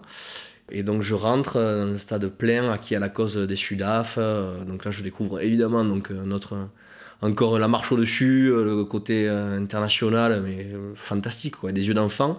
Mais encore une fois, ça m'effraie pas. Je me dis, putain, c'est. Mais croque, croque dans tout ça, plein dedans, quoi, tu vois. Donc, je suis trop content. Je découvre encore une fois des joueurs euh, de classe internationale, forcément, que j'avais rêvé étant jeune. Et donc, euh, donc génial, je fais ma première cap euh, là. Euh, le match d'après, je fais, euh, je fais euh, ben, titulaire pour le dernier match aussi à l'aile. Donc les deux, les deux premières sélections, je les fais à l'aile. Et donc encore une fois, là, je- j'ai la chance d'y être et je, et je me dois de remercier Guy Noves, que tu as eu aussi dans la cravate Ah oui. parce que parce que voilà c'est ça fait partie des mais voilà je vais pas refaire son palmarès mais des plus grands monsieur du rugby français. Il m'a fait confiance à moi euh, petit de bas du sort un du coin qui venait de nulle part euh, et, je ne peux que le remercier parce que c'est quelqu'un que, que j'admire qui est, qui est fascinant qui a un charisme de fou. Et, euh, voilà ce qu'il a fait avec Toulouse est- c'est fabuleux et qui m'appelle à moi et qui me mette dans tu vois en, en équipe de France qui m'offre des sélections et tout ça c'était incroyable donc euh, c'est très très très très bon souvenir évidemment mais je, je lui rends hommage là maintenant parce que c'est vrai que quand il y a eu toutes ces petites histoires avec, avec la fédération et l'histoire notamment de Noves Laporte, euh, moi j'avais fait un, article où j'avais été très maladroit et on avait l'impression que, que je tapais sur, euh, sur euh, Guy Noves, alors que c'est quelqu'un que j'ai toujours défendu, que je te l'ai dit, que j'estime énormément. Et, et donc je voulais, je voulais un peu rétablir quand même cette vérité. Et, et fort heureusement il m'en a pas tenu rigueur parce que parce que voilà, on a, on a encore des, des- des contacts, on, on- on s'écrit, euh, on s'est déjà appelé, et j'ai pris un vilain virus de Rémi Lameura en soirée. Euh, je l'appelle souvent en FaceTime euh, quand je suis un peu, un peu éméché. Et il n'y a pas plus tard qu'une semaine, je l'ai fait. Donc il m'a souhaité les vœux et tout ça. et je lui ai dit, putain, j'aimerais, Guy, qu'on se retrouve pour une journée chasse et tout ça. Donc c'est vrai que maintenant, voilà, on, on a, on, a, on a- on a gardé une, une bonne petite relation, mais c'est quelqu'un vraiment que, que je porte forcément dans mon cœur parce que parce qu'il m'a fait vivre des choses incroyables et il m'a fait surtout confiance. Eh oui, bon, après, tu sais, il faut faire attention quand on appelle euh, Guy Noves la nuit. hein. Pourquoi? Ah, ça, il y a déjà eu des soucis à cause de ça. Ah ouais Ah oui, c'est vrai, exact. c'est vrai. Ah, mais moi, c'est- c'est c'est jamais- c'est toujours mignon. Non, pour- J'en doute pas. C'est vrai que effectivement, il te fait, euh, il te fait confiance sur ces deux matchs. Ouais. Donc ensuite, t'attaques la saison suivante toujours avec l'UBB, plein badin, Ouais. et il t'appelle à nouveau. Ouais, c'est ça. C'est-à-dire que ce tournoi en Afrique du Sud me donne confiance. Et encore une fois, ben, j'y suis et j'ai envie de montrer que, que j'ai ma place et que, que je me la suis gagnée. Que, tu vois, encore une fois, je, je veux montrer que j'ai envie d'être rappelé déjà et aussi que c'est justifié que, je, que j'y sois, tu vois. Donc c'est vrai que je fais un, un très bon début de saison avec l'UBB et, euh, et donc il me rappelle pour la, la tournée en, en novembre. Ouais. Tournée de novembre où euh, vous affrontez cette fois à nouveau les Box Ouais, et les All Blacks. ouais. Donc euh, voilà, bon là, t'as t'as un peu fini le game, hein, comme on dit. Il y a trois ans, t'étais à, à Perpignan, euh, ou t'étais encore à Bayonne peut-être même. Trois ans, non, j'étais à- ouais, j'arrive à Perpignan. Ouais, t'a- t'arrives à Perpi, donc euh, même pas en Pro D2, euh, parce que t'es es avec les espoirs au tout début, et, et là, tu joues les All Blacks. C'est ça. Incroyable, ça a- tout a été très vite hein, et, et c'est vrai que j'ai ce souvenir dans... quand j'ai appris que j'allais être titulaire contre les All Blacks au Stade de France devant 80 000 personnes. Je, enfin, j'étais, je me disais, mais c'est. Ça y est, tu, entre guillemets, tu, c'est incroyable ce que tu réalises. Tu y es, entre guillemets, au, sommet, tu vois, en toute humilité, je dis ça. Et je regardais derrière moi, tu vois, dans le rétro, je me disais, mais regarde d'où tu viens, ce parcours complètement euh, atypique, où, où j'aurais pu prendre des chemins euh, différents maintes et maintes fois, où j'ai eu pas mal de réussite. Mais j'ai jamais lâché, quoi. J'ai jamais lâché, et je pense quand même que j'ai une, une part aussi de, caractère, parce que je j'ai toujours voulu ce rêve-là, quoi, et, il se concrétise ce jour-là, donc c'était fabuleux. Franchement, je vais te dire, j'étais, j'avais les larmes aux yeux même avant de le jouer parce que j'étais ultra fier pour ma famille. Pour ma famille, parce que. Et, aussi pour, voilà, pour, pour, pour, pour ma femme, mais, mais avant tout pour ma famille, parce que tout ce que j'ai fait dans ma vie, c'est. euh, c'est pour rendre fier mes parents, quoi, je te jure. hein. parce que parce qu'ils m'ont tout donné, parce qu'ils m'ont donné l'amour, ils m'ont, ils m'ont tout donné pour que je réussisse, ils ont toujours été là et de rendre fier ma famille, mes proches, euh, mon petit village, ma vallée, euh, d'où je suis parti, mais c'est ça qui me, qui, qui moi aussi me rend fier, quoi.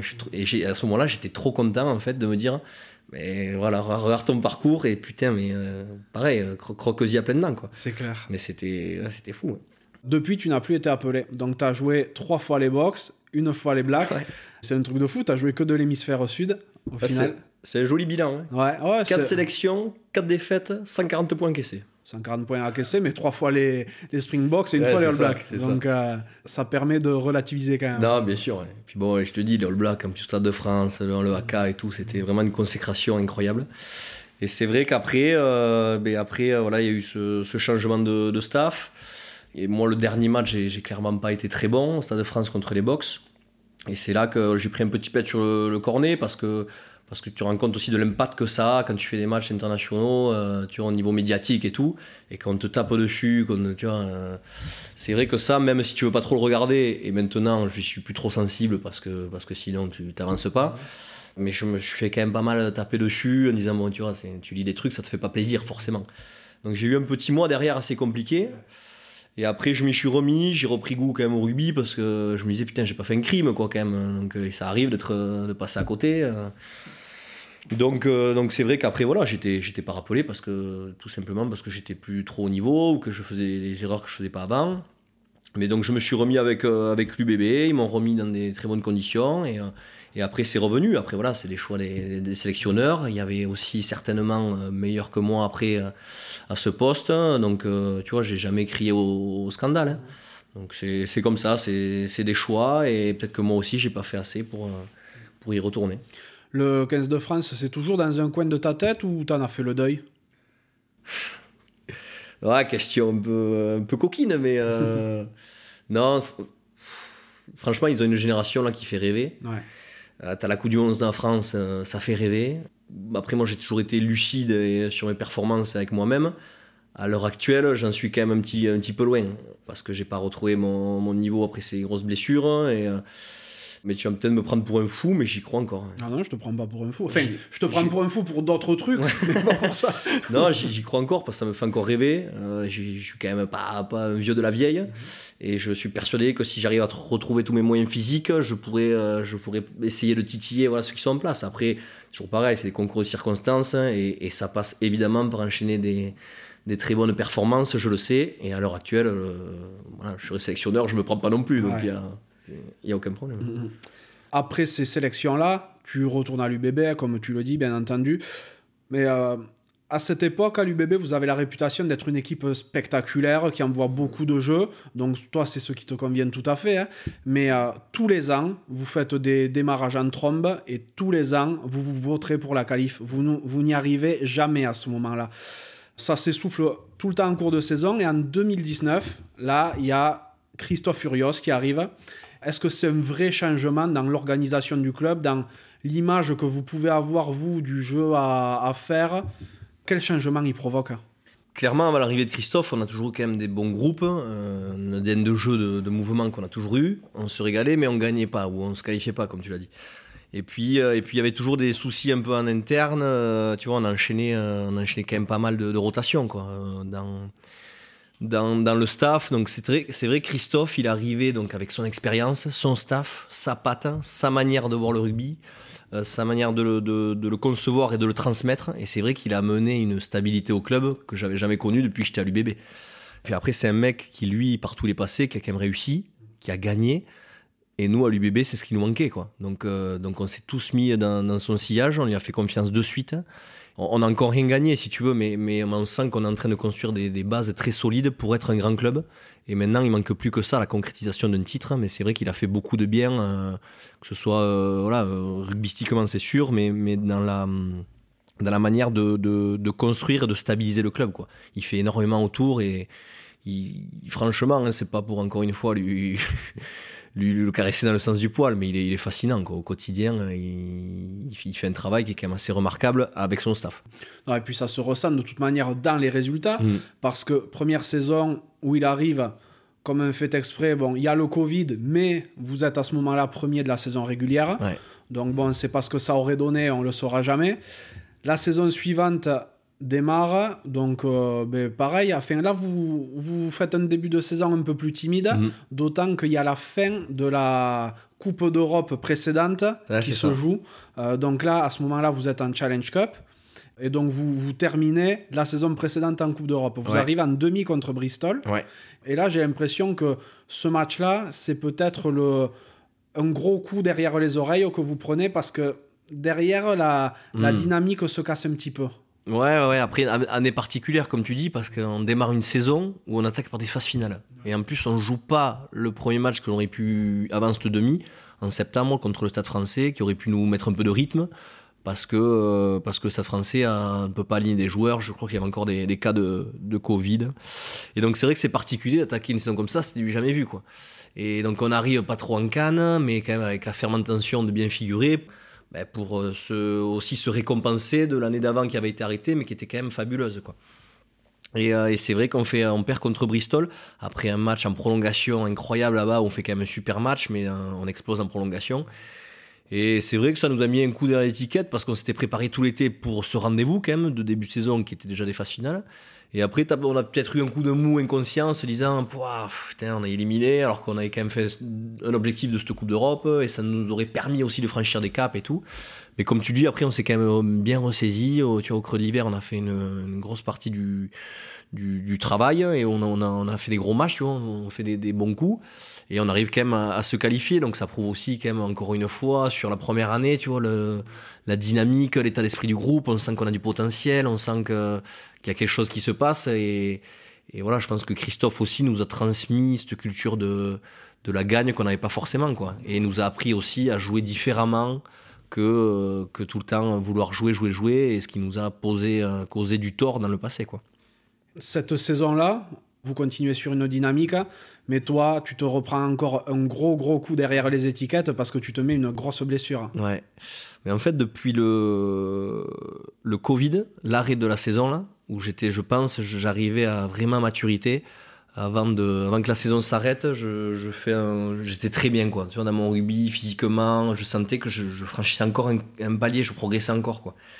Et, euh, et c'est vrai que depuis cette, cette fois-là, où, d'ailleurs je suis revenu de vacances, avant que la saison s'arrête, je reviens de vacances, un, surf trip à, à, Dakar. Oh. J'y avec quelques potes euh, là-bas. Je marche sur un oursin là-bas en train de surfer, j'ai le pied qui s'infecte et je dois revenir, je passe le retour avec un panard comme ça, je te jure.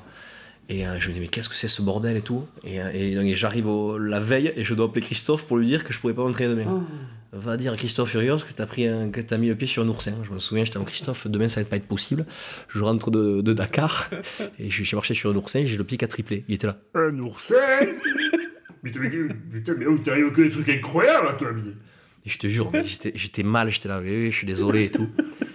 incroyable, il fallait annoncer ça. Quoi. Il me dit, putain, mais j'ai jamais entendu ça. Quoi. J'ai mais il faut que ça arrive à toi et tout. tu vois, des trucs, putain, des trucs improbables, quoi. Et donc, je passe un mois quand même me soigner ce pied avec ces aiguilles d'oursin, donc incroyable. Et ensuite, euh, la saison s'arrête, genre un mois et demi après. Donc, depuis ces oursins, en fait, et le Covid, après, donc, on a repris la saison derrière, mais euh, j'avais des soucis de cheville, euh, de mollet. Et donc, j'ai cette grosse blessure dont tu parles, qui s'appelle le tennis leg, et je me fends le magret en deux, quoi. Une déchirure sur 20 cm et en fait je galère parce qu'on me ponctionne mais le liquide revient donc on va pas rentrer dans les détails ça sera ennuyeux mais, euh, mais je galère vraiment quoi. Mais limite à me poser la question est-ce qu'un jour ça va revenir? Parce que c'est pas une blessure commune pas beaucoup de monde a des réponses. Comment ça se soigne? C'est très rare donc on demande des avis un peu aux quatre coins de la France aussi à l'INSEP à Paris fait vrai ça allait loin tu vois on essayait de trouver des solutions et je me disais mais à tout moment j'ai fini le rugby quoi et donc, euh, et donc j'ai pareil, j'ai persisté, c'était très long, c'était très dur, hein, parce, que, parce que tu te poses des questions, et quand tu n'as pas de, de date de retour de prévu en tête, pour te fixer des objectifs de reprise, de réatteler, de rééduque et tout, c'est compliqué. Et donc je savais pas où j'allais. Mais voilà, force d'abnégation, toujours pareil, j'ai jamais lâché. Et, je suis revenu, mais, mais c'est vrai que voilà, depuis ce, temps-là, en fait, et cette grosse blessure, je cours un peu derrière euh, mon niveau euh, que, que, que j'avais. Donc c'est vrai que je, ça va revenir, je, le sens, je le sais, mais euh, il, faut que, faut que ça revienne vite d'ailleurs. ben, d'ailleurs, ton, ton retour, c'est contre Bristol, une fois de plus, mais cette fois en quart de finale de Champions Cup, donc tu t'es arrêté pendant 5 mois, et ce match contre, contre Bristol, ben, là aussi, je te laisse, je te laisse expliquer quoi, ce qui se passe. Ben ouais, déjà très content d'être de retour dans le groupe. Christophe me fait confiance en me mettant quand même sur un match de phase finale Champions Cup, euh, remplaçant, tu vois, donc j'étais quand même très très très heureux. Et encore une fois, euh, signe du destin qui, je sais pas, ma bonne étoile qui me dit mon petit poulet, tu t'es battu, on va te récompenser, tu vois, je sais pas. Et je rentre et pareil, premier ballon, interception et, euh, je, marque un essai de 50 mètres. Toujours pareil, en dépiant les compas, un peu à l'arraché, mais, ça va au bout. Et, euh, là, sentiment de joie, euh, encore une fois, mais indescriptible. Quoi. Parce, que, parce que tu sais par quoi les étapes que tu passes, parce que tout le monde voit avec le joueur pro sur le terrain, il se régale, c'est génial et tout, mais il ne voit pas le côté obscur quand tu te blesses, quand tu es à l'écart du groupe, quand, quand, tu fais que des trucs que tu n'as pas envie de faire, de la muscu, de la boxe, du winch, du, voilà, c'est pas ton plaisir, ça, le plaisir c'est le rugby, c'est le terrain tu vis pas du tout de la même manière et, tu te fais mal. Et, moi, avec ce blessure, je savais pas où j'allais en plus. Et donc, personne ne me donnait des réponses. Donc, ça fait partie des blessures de ma carrière, une des. entre guillemets, où, ce retour-là de marquer sur ça m'a fait un sentiment de joie immense parce qu'encore une fois, ça m'a donné raison de, de m'accrocher, de me battre. Parce que, mais pour ça, quoi. Putain, tu reviens, tu, tu, tu marques et tu, tu sais par quoi t'en es passé, mais Franchement, t'as tout qui sort, alors que même si c'est un petit essai de rien du tout. Parce que le match, euh, tu vois, c'était pas l'essai de la gagne non plus, c'était pas. Mais, mais, tu plies le match là quand même. Oui, on plie le match sur ça, mais, mais à titre personnel, c'était un peu égoïste ce que je veux dire, mais je sais par quoi j'en suis passé, de revenir par un essai. Putain, mais là c'est pareil, je pense à ma femme, à ma famille, hein, j'ai envie de chialer, quoi. J'étais tellement heureux. Et euh, vous terminez la, saison donc par une demi euh, de Champions Cup et une demi de Top 14, les deux perdus contre le Stade Toulousain. La saison suivante commence. Là, c'est pareil, ça commence plutôt bien, mais tu te reblesses. Ouais. C'est fou. Euh, ouais, ouais, c'était cette année-là. Oui, cette, cette année. ouais, cette année, ben ouais, très... franchement, je fais une intersaison. Ça faisait un moment que j'en ai pas fait une sans me blesser, avec un bon niveau physique, j'étais très bien et tout ça. Euh, et, encore une fois, ben, les petits pépins qui viennent euh, un peu faire dérailler tu vois, la, machine, et c'est toujours pareil. Quoi. Après, une fois que tu es blessé, ben, tu, tu, repasses par la case infirmerie et, euh, et, tu repars voir tes copains à la clinique du sport à Mérignac, parce que maintenant je fais même la bise au secrétaire. Hein, Ils me connaissent tous. Je suis, abonné moi là-bas. T'es actionnaire un peu ah, ouais, ouais, C'est bon, parfait. Ah, ça me quoi, il me voit arriver, c'est. Enfin, ah, il est là Ah tiens, tu vas bien, ouais, On connaît tout le monde. Hein. Et non, mais voilà, c'est un éternel recommencement qui, qui est quand même usant, quoi, mentalement. Parce que, parce que voilà, toujours pareil, tu repars à zéro et il faut te refaire la casse physique, hein, il faut que tu te réathlétises. Et donc, ça te met un coup d'arrêt, forcément. Donc, euh, donc ouais, ouais, donc encore, encore une fois, un petit, un petit pépin pour, pour démarrer, quoi. Ce que je trouve exceptionnel quand même dans, dans ta vie et dans ta carrière, c'est que, ben, comme on le dit depuis tout à l'heure, et bien sûr, tu n'as jamais été épargné par les blessures. Et ça, ça a toujours retardé ton évolution. Au départ, ton éclosion et ensuite ton évolution. Mais à chaque fois, il y a eu un alignement de planètes qui a fait que ta chance t'a été donnée, une première ou une nouvelle fois, et à chaque fois, tu as réussi à la saisir. C'est aussi ça, quand même, la, la marque des, ben, des champions, je pense. Bon, les champions, je sais pas, mais euh, c'est vrai que voilà, moi je te dis, je, je crois, je crois au destin, mais le destin, il faut le provoquer aussi. hein. Tout, tout ce qui m'est arrivé, tu vois, j'ai 30 ans, je, je regrette rien de ma vie, moi, tu vois, de, mes choix, de. Et c'est vrai que euh, parfois, ben, j'ai, comme dans tous les, parcours de vie de chacun, tu vois, moi j'ai eu des, des embûches, d'autres en ont eu d'autres, mais j'ai, c'est vrai que j'ai, j'ai ce sentiment que je les ai toutes euh, surmontées, même quand c'était pas facile, et, et que j'ai été récompensé euh, parce que de mon abnégation, je pense, tu vois. Je dis ça en toute humilité, je veux pas faire le, mec euh, guerrier qui est donneur de leçons, tu vois, mais. Et c'est vrai que, comme tu dis, euh, à certains moments clés, il y a des opportunités que j'ai pas saisies parce que j'étais blessé, mais il y en a d'autres qui m'ont souri euh, parce que j'ai rien lâché aussi. Donc, tu vois, l'un dans l'autre, je pense que ça s'équilibre.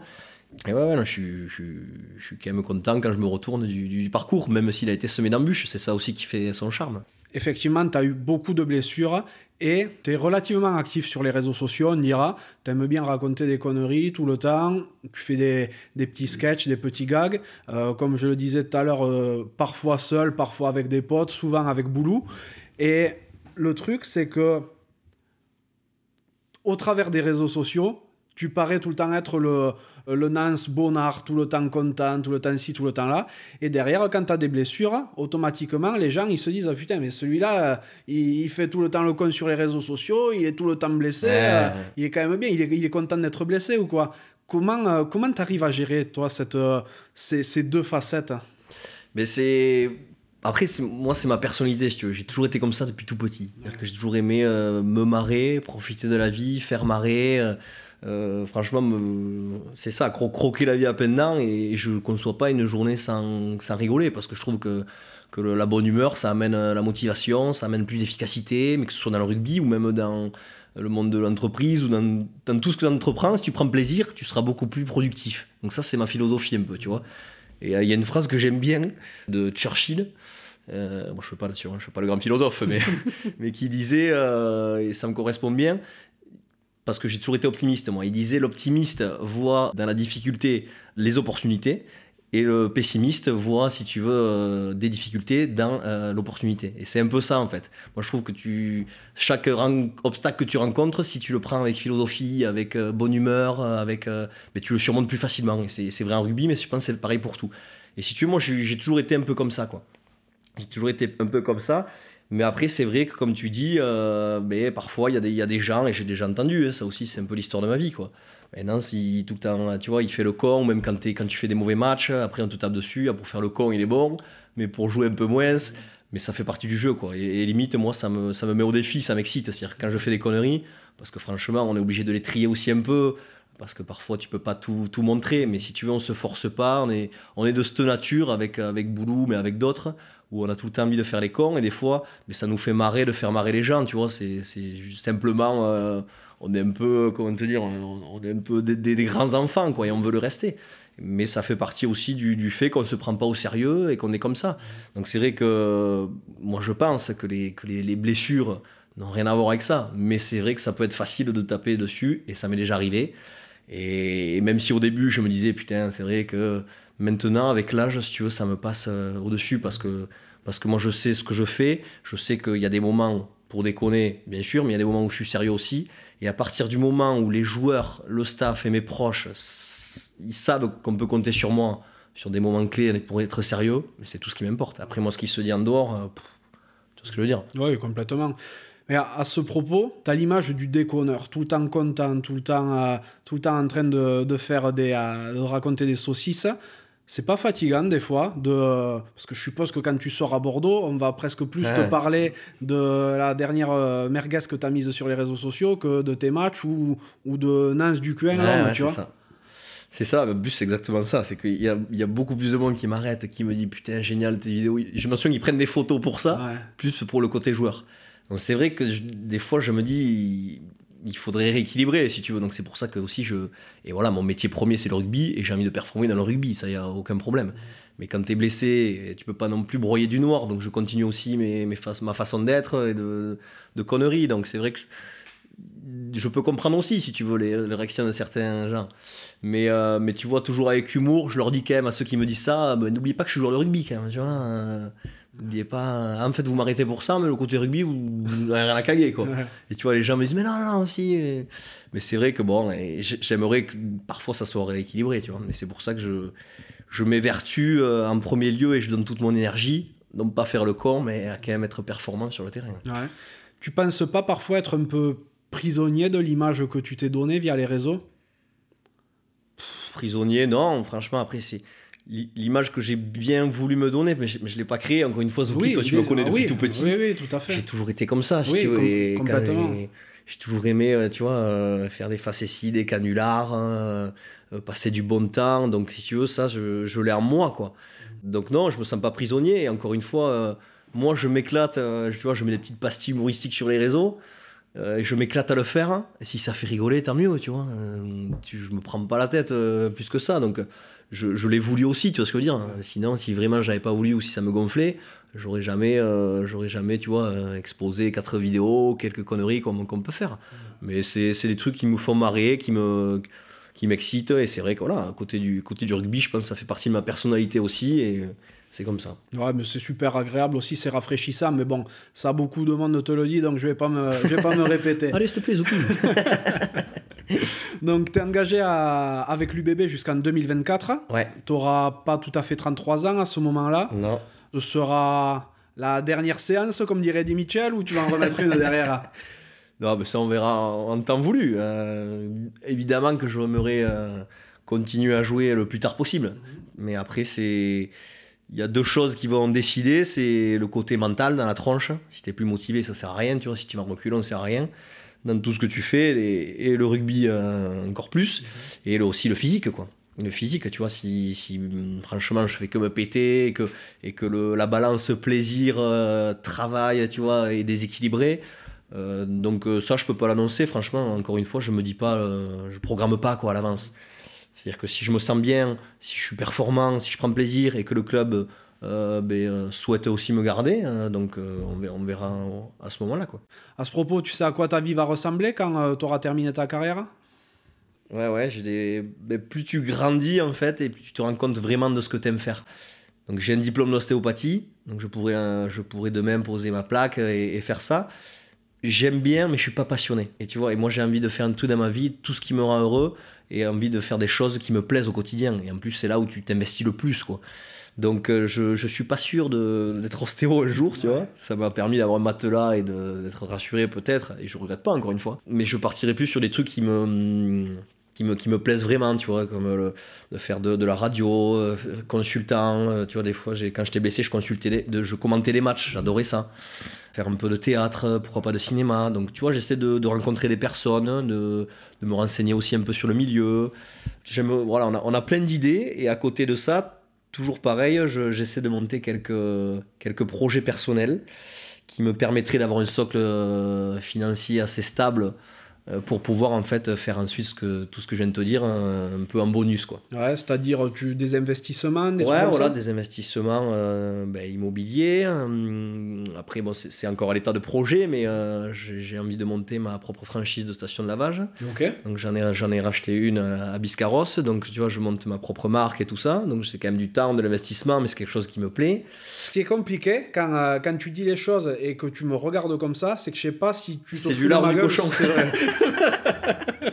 je t'assure. Pourtant on m'a dit, n'hésite pas à lui mettre des cracottes. euh. Non, je, je te respecte quand même. Bon, c'est gentil. Non, non, donc ouais, ça c'est pas des conneries. Donc euh, j'aimerais que ça voit le jour quand même avant, avant cet été. J'ai également, euh, je pense, sortir une petite, euh, petite gamme de t-shirts un peu, euh, un peu déconnade, un peu, voilà, que, je, que j'appellerais troisième degré, tu vois. Donc, euh, je pense que ça me... J'ai eu l'opportuni- l'opportunité aussi, j'ai rencontré des gens qui ont fait que, donc voilà. Et ensuite, on a aussi des projets, pourquoi pas, avec, avec Boulou, avec Jeff, sur, des crèches, notamment, on aimerait en, monter à, l'UBB, pourquoi pas aux, alentours. Donc, tu vois, c'est, pas mal de petits trucs comme ça que j'aimerais faire pour me pour toujours pareil avoir ce matelas qui me rassure. Et, et puis je trouve excitant aussi quand tu montes tes propres projets c'est ton petit bébé tu vois donc tu peux être aussi fier. Et, et je m'investis je découvre des choses tu vois je c'est, un univers au-delà du rugby et qui me plaît aussi parce que ça me fait tu vois voir autre chose que le rugby travailler les ménages euh, euh, tu vois et puis ça, ça t'ouvre l'esprit quoi. Donc ça, c'est des trucs euh, à moi, pour pouvoir faire ensuite des trucs un peu, un peu bonus, comme je te disais, euh, qui me plaisent vraiment à côté. Donc ça, c'est un peu voilà, l'idée, l'idée que je me fais de, de l'après-rugby. Ouais, bien sûr. Et euh, ouais, des stations de lavage, tu peux vite en ouvrir beaucoup, je pense. Ben, j'espère, c'est le but. ouais. C'est le but d'en, avoir et d'en franchiser. euh, aux quatre coins, tu vois, on connaît pas mal de, de- de joueurs euh, maintenant, tu vois, dans le milieu du rugby. Donc pourquoi pas aussi en vendre à des joueurs, tu vois, qui savent pas trop quoi faire de leur pré-carrière. Donc je pense que ça, ça peut être intéressant. C'est improbable comme idée, mais super intéressant. Ben, entre guillemets, j'ai toujours été, j'ai toujours aimé prendre le contre-pied et pas être euh, pareil que tout le monde. tu ouais, tout Donc fait. ces projets-là qui sont un peu farfelus me ressemblent. Puis bien sûr, j'y vois quand même un intérêt euh, aussi financier derrière, comme comme tout projet que tu montes, évidemment. Donc euh, ouais, non, j'écoute, je suis tout ça est en cours, donc euh, j'ai beaucoup de projets. J'espère qu'il y, en a, qu'il y en a quand même quelques-uns qui vont aboutir, mais euh, mais en tout cas, euh, je, je m'y file de plus en plus. Ouais, mais je te le souhaite. Mais Tu parles de, de crèche aussi que tu réfléchis à développer. Il y a pas mal de bébés qui arrivent à l'UBB ces derniers temps, justement, et tu vas être euh, bientôt euh, un heureux papa aussi. Exactement. Exactement, on attend une petite fille pour avril. D'ailleurs, je me rêve qu'elle arrive le premier, tu vois, pour la blague. Mais euh, ouais, ouais, pour début avril. Et, euh, et ben, c'est, c'est- l'idée de crèche m'est venue là parce que parce que ben, il faut anticiper aussi la, la venue de de cette petite. Et c'est vrai que j'ai vu tout aux alentours que tout était plein, que ça marchait terrible. Et donc euh, l'idée un peu a germé. euh, euh, pourquoi pas se rattacher voilà, à, l'UBB et, que les joueurs, tu vois, des générations actuelles mais futures, profitent aussi de de ce service qui, je pense, fait partie de l'évolution et qui peut être intéressant aussi dans la construction du, club. Quoi. Donc on s'est positionné là-dessus avec, avec Boulou, Jeff Poirot et, et Thomas hum, Bastelica. Voilà, donc c'est encore... euh, on s'aime, on s'aime, mais on espère que ça, ça va avoir le jour. Eh Il n'y a pas de raison que ce soit pas le cas. On espère. Donc, tu attends une, une petite Ouais. fille pour, euh, pour bientôt, donc avec ton épouse. Qu'est-ce qu'elle fait dans la vie? Euh, alors, euh, ma femme, Julie, elle est prof de PS. Elle est à Blaye, là, à une quarantaine de minutes de Bordeaux. Voilà, agrégée, madame, quand même. Oh. Ouais, ouais. Ah euh, oui. Je tiens à le souligner, quand même. Parce Ah bah oui, oui, je ne suis pas peu faire. Tu euh, peux, tu peux. non, je sais qu'elle a galéré aussi et qu'elle s'est accrochée et qu'elle a, et qu'elle a eu l'agrégation cette année. Donc, euh, donc ça, c'est top. Et, euh, et, donc, et donc voilà, donc on est très heureux. On s'est marié euh, la suite logique, quoi, un peu, parce qu'on s'est marié l'é- l'été dernier. Et, euh, et donc là, ben, là, la graine, hein, comme on dit, a pris de suite. Bon, faut dire que j'ai des tétards assez performants. Ouais, je je pas une seconde. Et donc, ouais, sans trop y réfléchir, ça arrivait comme ça. euh, voilà, on le, on avait, on, on le, vou- on, on la voulait, mais on se mettait pas la pression. Et elle arrivait, voilà, euh, du premier coup. Donc, on est très heureux, on est chanceux. Et donc, euh, je sais pas si je suis prêt, mais en tout cas, euh, je suis excité qu'elle arrive. tu verras bien ça. Je, je pense qu'il n'y a que quand on est devant qu'on ça. sait si on est prêt. C'est sur le tas. Et euh, Julie, tu as suivi toute ta carrière? Oui. Alors, Julie, on s'est rencontrés il y a 10 ans à Bayonne, au, au, fait, de, au fait de Bayonne. Et, euh, et donc, ouais, donc, ah, on était quand même séparés au début, tu vois, parce qu'elle elle était donc euh, en STAPS, elle a eu son, le CAPEPS donc, à, Toulouse. Et donc, ensuite, euh, moi, quand j'étais à Bayonne et Perpignan, elle est restée à Toulouse. Donc, on se voyait quand même euh, comme on pouvait les week-ends. Et ensuite, elle est montée, elle, à, Paris, parce que tu es obligé d'être muté à Paris. Voilà, donc une année. Donc après, voilà, on s'est, on s'est paxé et on a pu, par un système de points, on a pu, elle a pu redescendre assez vite donc, dans le département de son choix, donc en Gironde, puisque j'étais à Bordeaux. Et donc c'est là qu'on a commencé à vraiment vivre ensemble, à avoir des, des projets en, commun. Et, euh, et voilà, et là, euh, la vie suit son cours et donc fonder une famille. Et j'en, suis très heureux. Euh, et voilà, pour parler, pour parler un peu d'elle, c'est, on se dit pas souvent parce qu'on est un peu taiseux, on est surtout dans, la, dans, la- dans le chambrage, dans la déconnade et tout, mais c'est quand même une, mon parcours aussi et mon évolution, je lui dois beaucoup à elle parce qu'elle m'a elle m'a, ouvert l'esprit, elle m'a élevé, j'étais pas quelqu'un de très cultivé, dans ce sens, elle m'a, appris beaucoup de choses. Euh, euh, c'est une personne sur qui tu peux compter, qui est quand même assez euh, intelligente, euh, qui, est, qui est remplie d'humour. Franchement, elle a toutes les qualités que je voulais de la femme de ma vie. En fait. Donc j'ai l'impression d'avoir vraiment trouvé Tong à mon pied. Quoi. Donc c'est vrai que de mon parcours et de ma petite euh, réussite, si on peut appeler ça une réussite jusqu'à, ju- jusqu'à maintenant, mais aussi de mes échecs, elle a toujours été là et on s'est mis ensemble. Je sais qu'elle est là non pas pour être vitrine de joueur parce qu'elle déteste ça. Parce que quand on s'est mis ensemble, j'étais à Bayonne, je touchais pas un copec. Et donc je sais qu'elle est là pour les vraies raisons, entre guillemets. Et donc ouais, ouais, c'est vraiment, euh, franchement, c'est une, une femme formidable. Voilà. j- J'en doute pas une J'espère seconde. marquer un peu des points en disant ça. Ouais, ouais, mais j'osserai le volume Ouais, au montage des- pour qu'on l'entende encore mieux. coupe, pas ça, déconne pas. Non, non, mais c'est euh, c'est top parce que en plus, elle, a la, elle conserve une activité professionnelle à côté, c'est-à-dire qu'elle a peut-être aussi son, euh, son propre euh, cercle social. Et elle vit pas forcément en autarcie avec les, euh, les, les joueurs et femmes de joueurs tout le temps. Ça Ouais. lui permet de voir d'autres personnes. Quoi. Exactement, et c'est ça que j'apprécie et qu'elle aussi, qu'elle vit pas à mon crochet, qu'elle a aussi sa vie, ses amis, euh, sa passion, son boulot, ses loisirs. Elle est autonome si tu veux, et c'est ça qui est, qui est agréable aussi, et c'est pour ça que ça, ça marche, quoi, parce qu'on a, on a chacun notre petit univers et qui, et voilà, après on, met tout en commun, mais c'est vrai que c'est, c'est ultra plaisant en fait d'avoir euh, une femme qui sait s'assumer seule en fait, euh, et qui, ouais, comme tu dis, qui a son propre cercle social, quoi, donc ça c'est génial c'est c'est génial. Mais à, à contrario, tu vois, ce que, ce que j'aime aussi chez elle, c'est que, que je, peux, je peux aller n'importe où, avec n'importe qui, je peux la, la lâcher.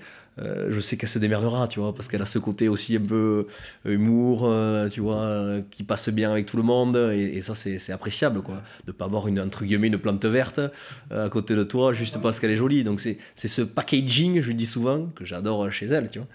Donc, c'est vrai que c'est euh, plaisant qu'elle ait. qu'elle puisse en fait s'épanouir aussi elle toute seule sans forcément avoir besoin de moi. Tu as raconté un peu comment tu voyais l'après-rugby tout à l'heure, mais qu'est-ce que tu aimes faire dans la vie? Moi je suis quelqu'un de, je pense, hein, de très simple. J'aime passer des, moments simples.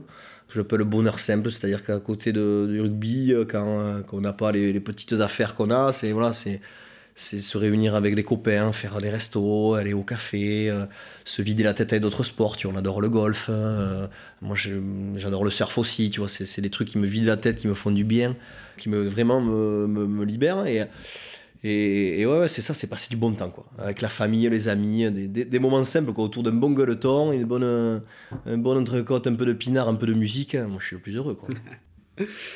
Dans ta vie, euh, est-ce qu'il y a quelqu'un qui t'a spécialement inspiré?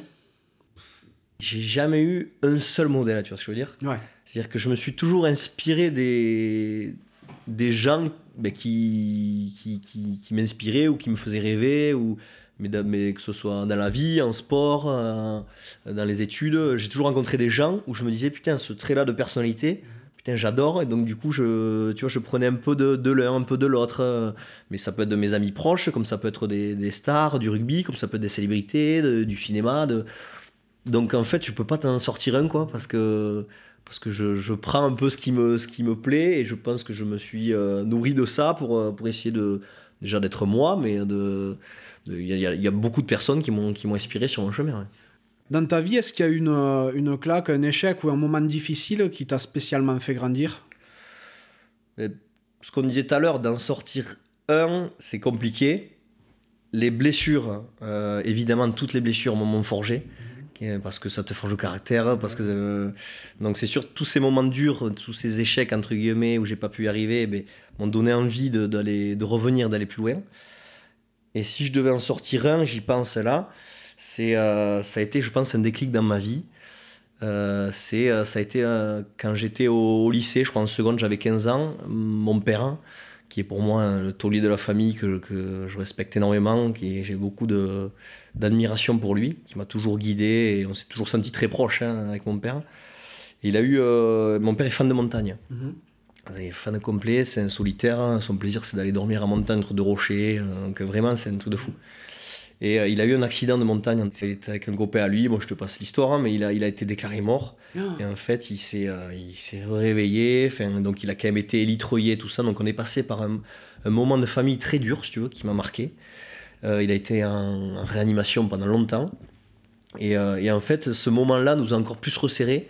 Et moi, j'ai vu mon père, tu vois, qui, euh, a frôlé la mort, et comment il s'est battu, et ce qu'il me disait, et maintenant, encore maintenant, comment, parfois, quand, comment il m'en parle, et sa manière de se battre, tu vois. En fait, tout ça, à ce moment-là, je me suis dit, putain, mais, mais j'ai envie d'être comme lui, quoi. C'est tout ce qu'il m'a transmis là, je vois comment il est, j'ai envie d'être pareil, et tout ce que je vais faire maintenant, c'est pour moi, mais c'est aussi, je te disais, pour le- les rendre fiers à eux. Et, notamment, notamment mon père, parce que, parce que ça a toujours été un moteur pour moi, euh, un exemple, vraiment. Et, j'en parle avec émotion parce que parce que quelqu'un de, très humble, très taiseux et tout ça, mais, mais ça parle pas pour rien dire, tu vois. Il m'a toujours, euh, toujours, toujours guidé, toujours été euh, très précieux. On s'est toujours compris. on, est, on est vraiment. On, on a beaucoup d'atomes crochus, quoi. Et, euh, donc, c'est vrai que cette tranche de vie-là qu'on a traversée, qui était très dure, parce qu'on ne savait pas, tu vois, après derrière, comment ça allait, euh, comment ça allait évoluer. Mais euh, il s'en est sorti et moi j'en étais admiratif et c'est vrai que je m'en sers tout le temps dans ma vie. Que je repense tout le temps à ce moment. Quand c'est dur, quand je me dis putain, mais oh, pense à ton père hein, qui, qui s'est battu et mon poulet fait, fait pareil. Il t'a montré l'exemple, tu sais comment il est, inspire autant. Et, et en fait, c'est pour ça, tout le temps, je, je, je repars souvent, si je repense souvent à ce moment qui m'a permis de, de, je pense, d'être euh, là où j'en suis aussi aujourd'hui, tu vois. Il va mieux maintenant? Et ouais, il va très bien, il va très très Ouais. bien. Il refait de la montagne? Il refait de la montagne, donc c'est le plus heureux, quoi. C'est le plus heureux, bon, avec moins de, de gaz. Il a plus le tempérament d'un Isard à montagne. Ouais, c'est c'est plus un isard, c'est euh, un grand tétras. Ouais, c'est ça. ah, c'est plus euh, un petit sanglier quand même. Non, mais- non, je déconne. Mais ouais, ouais, il y retourne et puis c'est le, c'est le plus heureux. Mais maintenant, c'est beaucoup plus calme. Il a le temps, il a la retraite. Donc, euh, il a une, ouais, ils ont une bonne petite retraite et- épanouie avec ma mère, euh, toujours dans nos montagnes. Donc, euh, je suis content de, de voir qu'ils sont, sont en bonne santé. Et, euh, et tu parlais de, de ta maman. Euh, elle fait de la montagne aussi? Bon, pff, la montagne, je sais pas si on peut appeler ça la montagne, mais elle a très vite mal aux jambes en fait. Ouais. Donc mon père aimerait la mener en rando, mais euh, elle, a, elle, a, elle a un physique de bulot, quoi. Donc euh, c'est compliqué. La pauvre, elle va se dire Mais qu'est-ce qu'ils disent de moi? Entre au début, qu'on Ouais, qu'elle cuisine mal, qu'elle a un physique de culot. Vas-y, mais- redresse la perche un peu là. Non, mais bien sûr, évidemment que, évidemment qu'elle sait que je rigole et que je la, je la branche souvent, mais je dis ça avec beaucoup d'amour. C'est vrai que le côté culinaire et sportif, je suis pas sûr que, que ça soit de ses qualités, mais, euh, mais encore une fois, elle a un rôle primordial dans la famille puisqu'on a toujours, eu- on a toujours été soudés et, et c'est une femme exceptionnelle parce qu'elle a toujours fait le lien entre nous. Elle a toujours fait passer sa famille avant nous. Euh, tu vois, toujours, euh, a toujours nous couver, euh, toujours le sourire, hein, jamais à se plaindre. hein, euh, et d'une gentillesse, mais euh, profondément gentille et bienveillante. Donc c'est c'est ma, ma maman chérie, quoi. Tu vois, donc, euh, je la chambre, mais c'est très bien tout, tout le bien que je pense d'elle. Oui, bien sûr. Quel est l'accomplissement dont tu es le plus fier?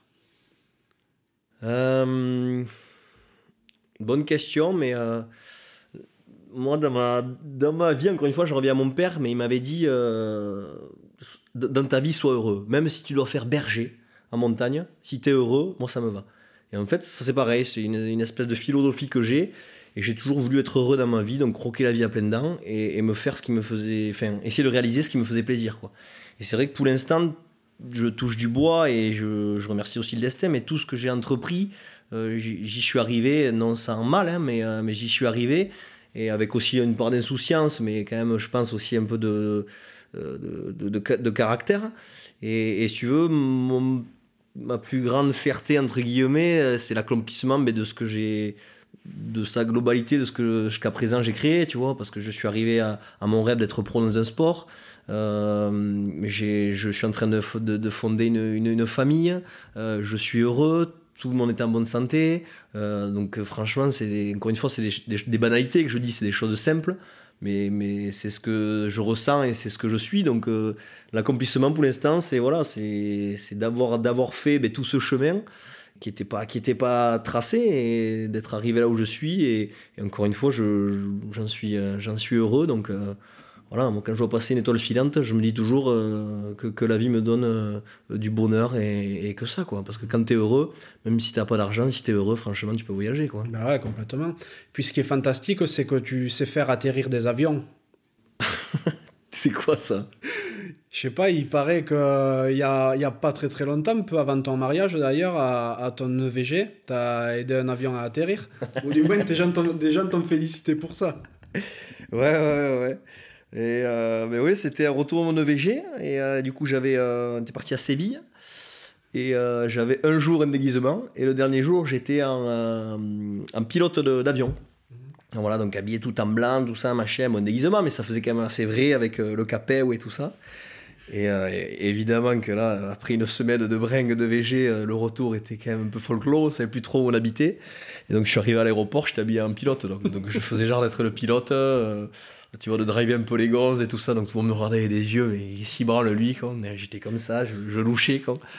Et, euh, et donc c'est vrai qu'arrivé dans l'avion, euh, j'étais plein gaz, mais j'ai eu un coup de mou, je me suis endormi, je me suis réveillé à l'atterrissage, et du coup, j'applaudissais, les gens applaudissaient, je faisais genre que c'était moi. Le pilote qui dormait à l'arrière, mais c'était moi qui, qui avait participé quand même au bon déroulement du vol. Quoi. Ah, purée. Et là aussi, tu disais bonjour à tout le monde, comme avec l'équipe non, de France Non, non, je, je...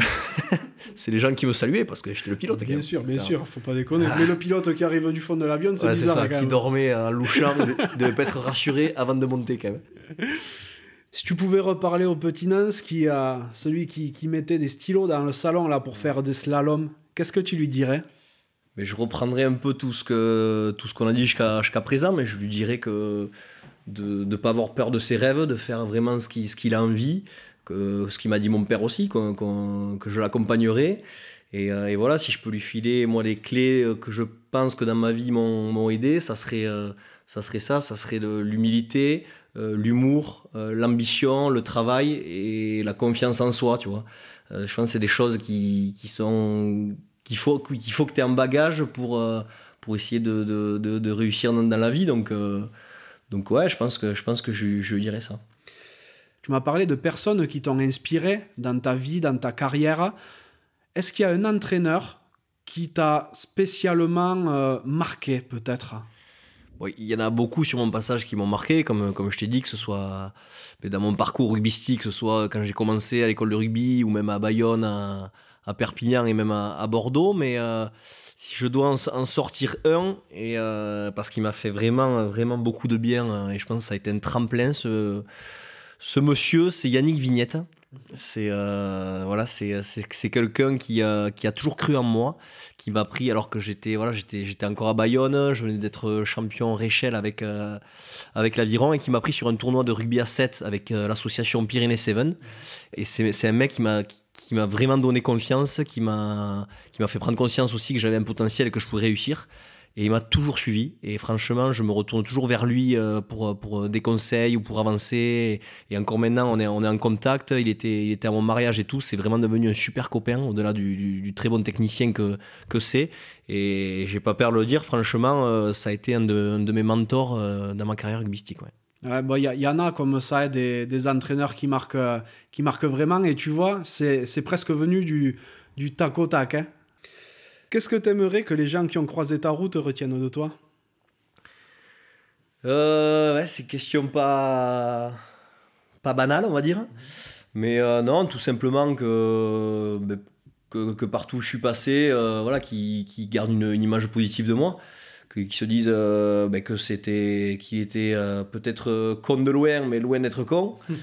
de mec qui transmet du, du, bonheur parce que, parce que parce que voilà, c'est un truc qui me, qui me fait plaisir. J'aime partager, des, je te dis, des bons moments avec tout le monde. Donc partout où je suis passé, si les gens se disent que, que voilà, que, que j'étais un bon mec, et, et surtout euh, un mec euh, ouais, qui, qui peut-être qui fait rigoler, qui fait un peu souvent le con et tout, mais quand même sur qui tu peux compter, ça c'est aussi primordial pour moi, tu vois. Et que ce soit en amitié, en amour, dans le sport ou partout, euh, c'est cette fameuse balance et équilibre que j'ai toujours voulu dans ma vie entre, entre le sérieux et la connerie. Et, voilà, j'aimerais que les gens se disent ça. C'est vrai qu'il était con, mais, euh, mais quand même, il, avait quand même aussi ce côté un peu tête sur les épaules et c'était pas non plus euh, un fou complet comme certains peuvent le dire. Ah ouais. Bien sûr, bien sûr. Mais j'aimerais bien mettre fin à une rumeur qui circule sur toi, rumeur insistante même. Dia, hein. dia, dia, dia. Il y a un témoin qui a voulu conserver l'anonymat, qui a dit euh, que Nance, il avait jamais mis une tomate de sa vie. Par contre, on lui a sauvé quelques fois la mise, même s'il s'est fait endormir à quelques reprises, notamment au fait de Castelnau et à celle de Bayonne. Alors, est-ce que c'est info ou intox? Ouais, c'est c'est malheureusement une petite info. Ouais. c'est une petite info. Il faut savoir que je suis, je suis anti-conflit et c'est vrai que je, la violence, ça m'a jamais euh, attiré plus que ça. Et donc, je, franchement, je n'ai jamais mis une crêpe de ma vie.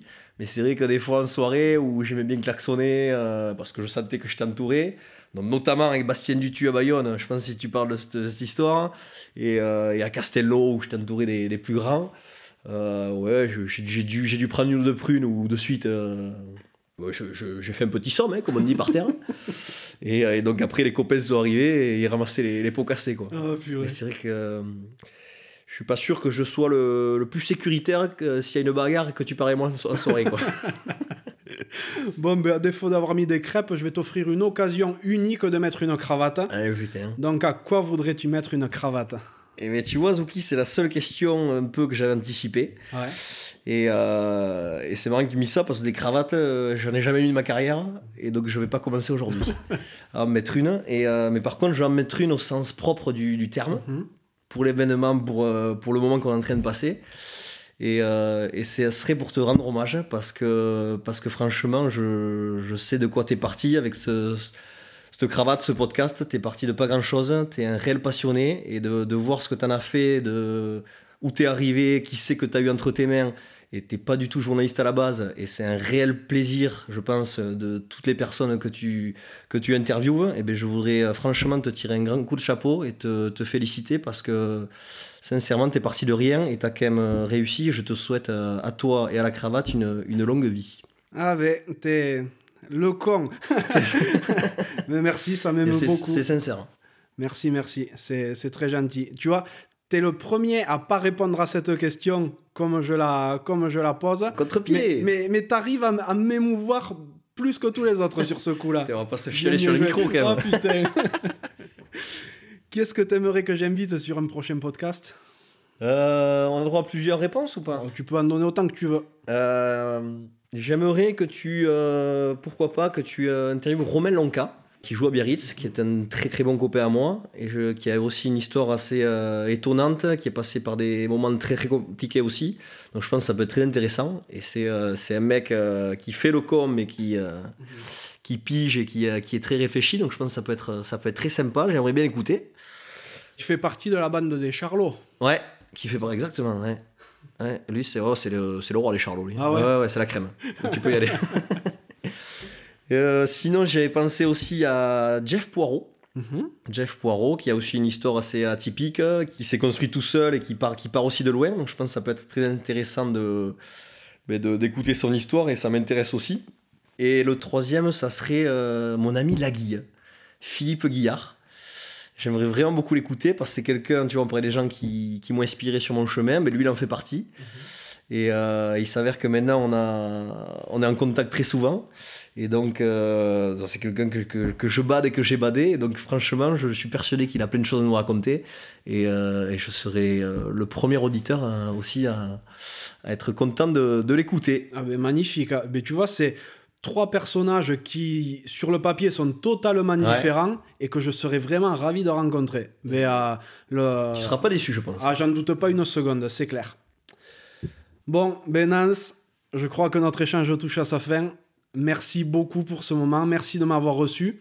Je suis, euh, ben, je suis vraiment ravi d'être venu à ta rencontre parce que je pense que cet échange aura permis, moi, m'aura permis aussi de, de- de te découvrir mieux parce qu'il y avait plein d'histoires que je connaissais pas, mais euh, surtout permettra aux auditeurs de voir le vrai Nance derrière celui qui fait le, pitre sur les réseaux sociaux, mais qui, je le rappelle, est surtout un grand joueur.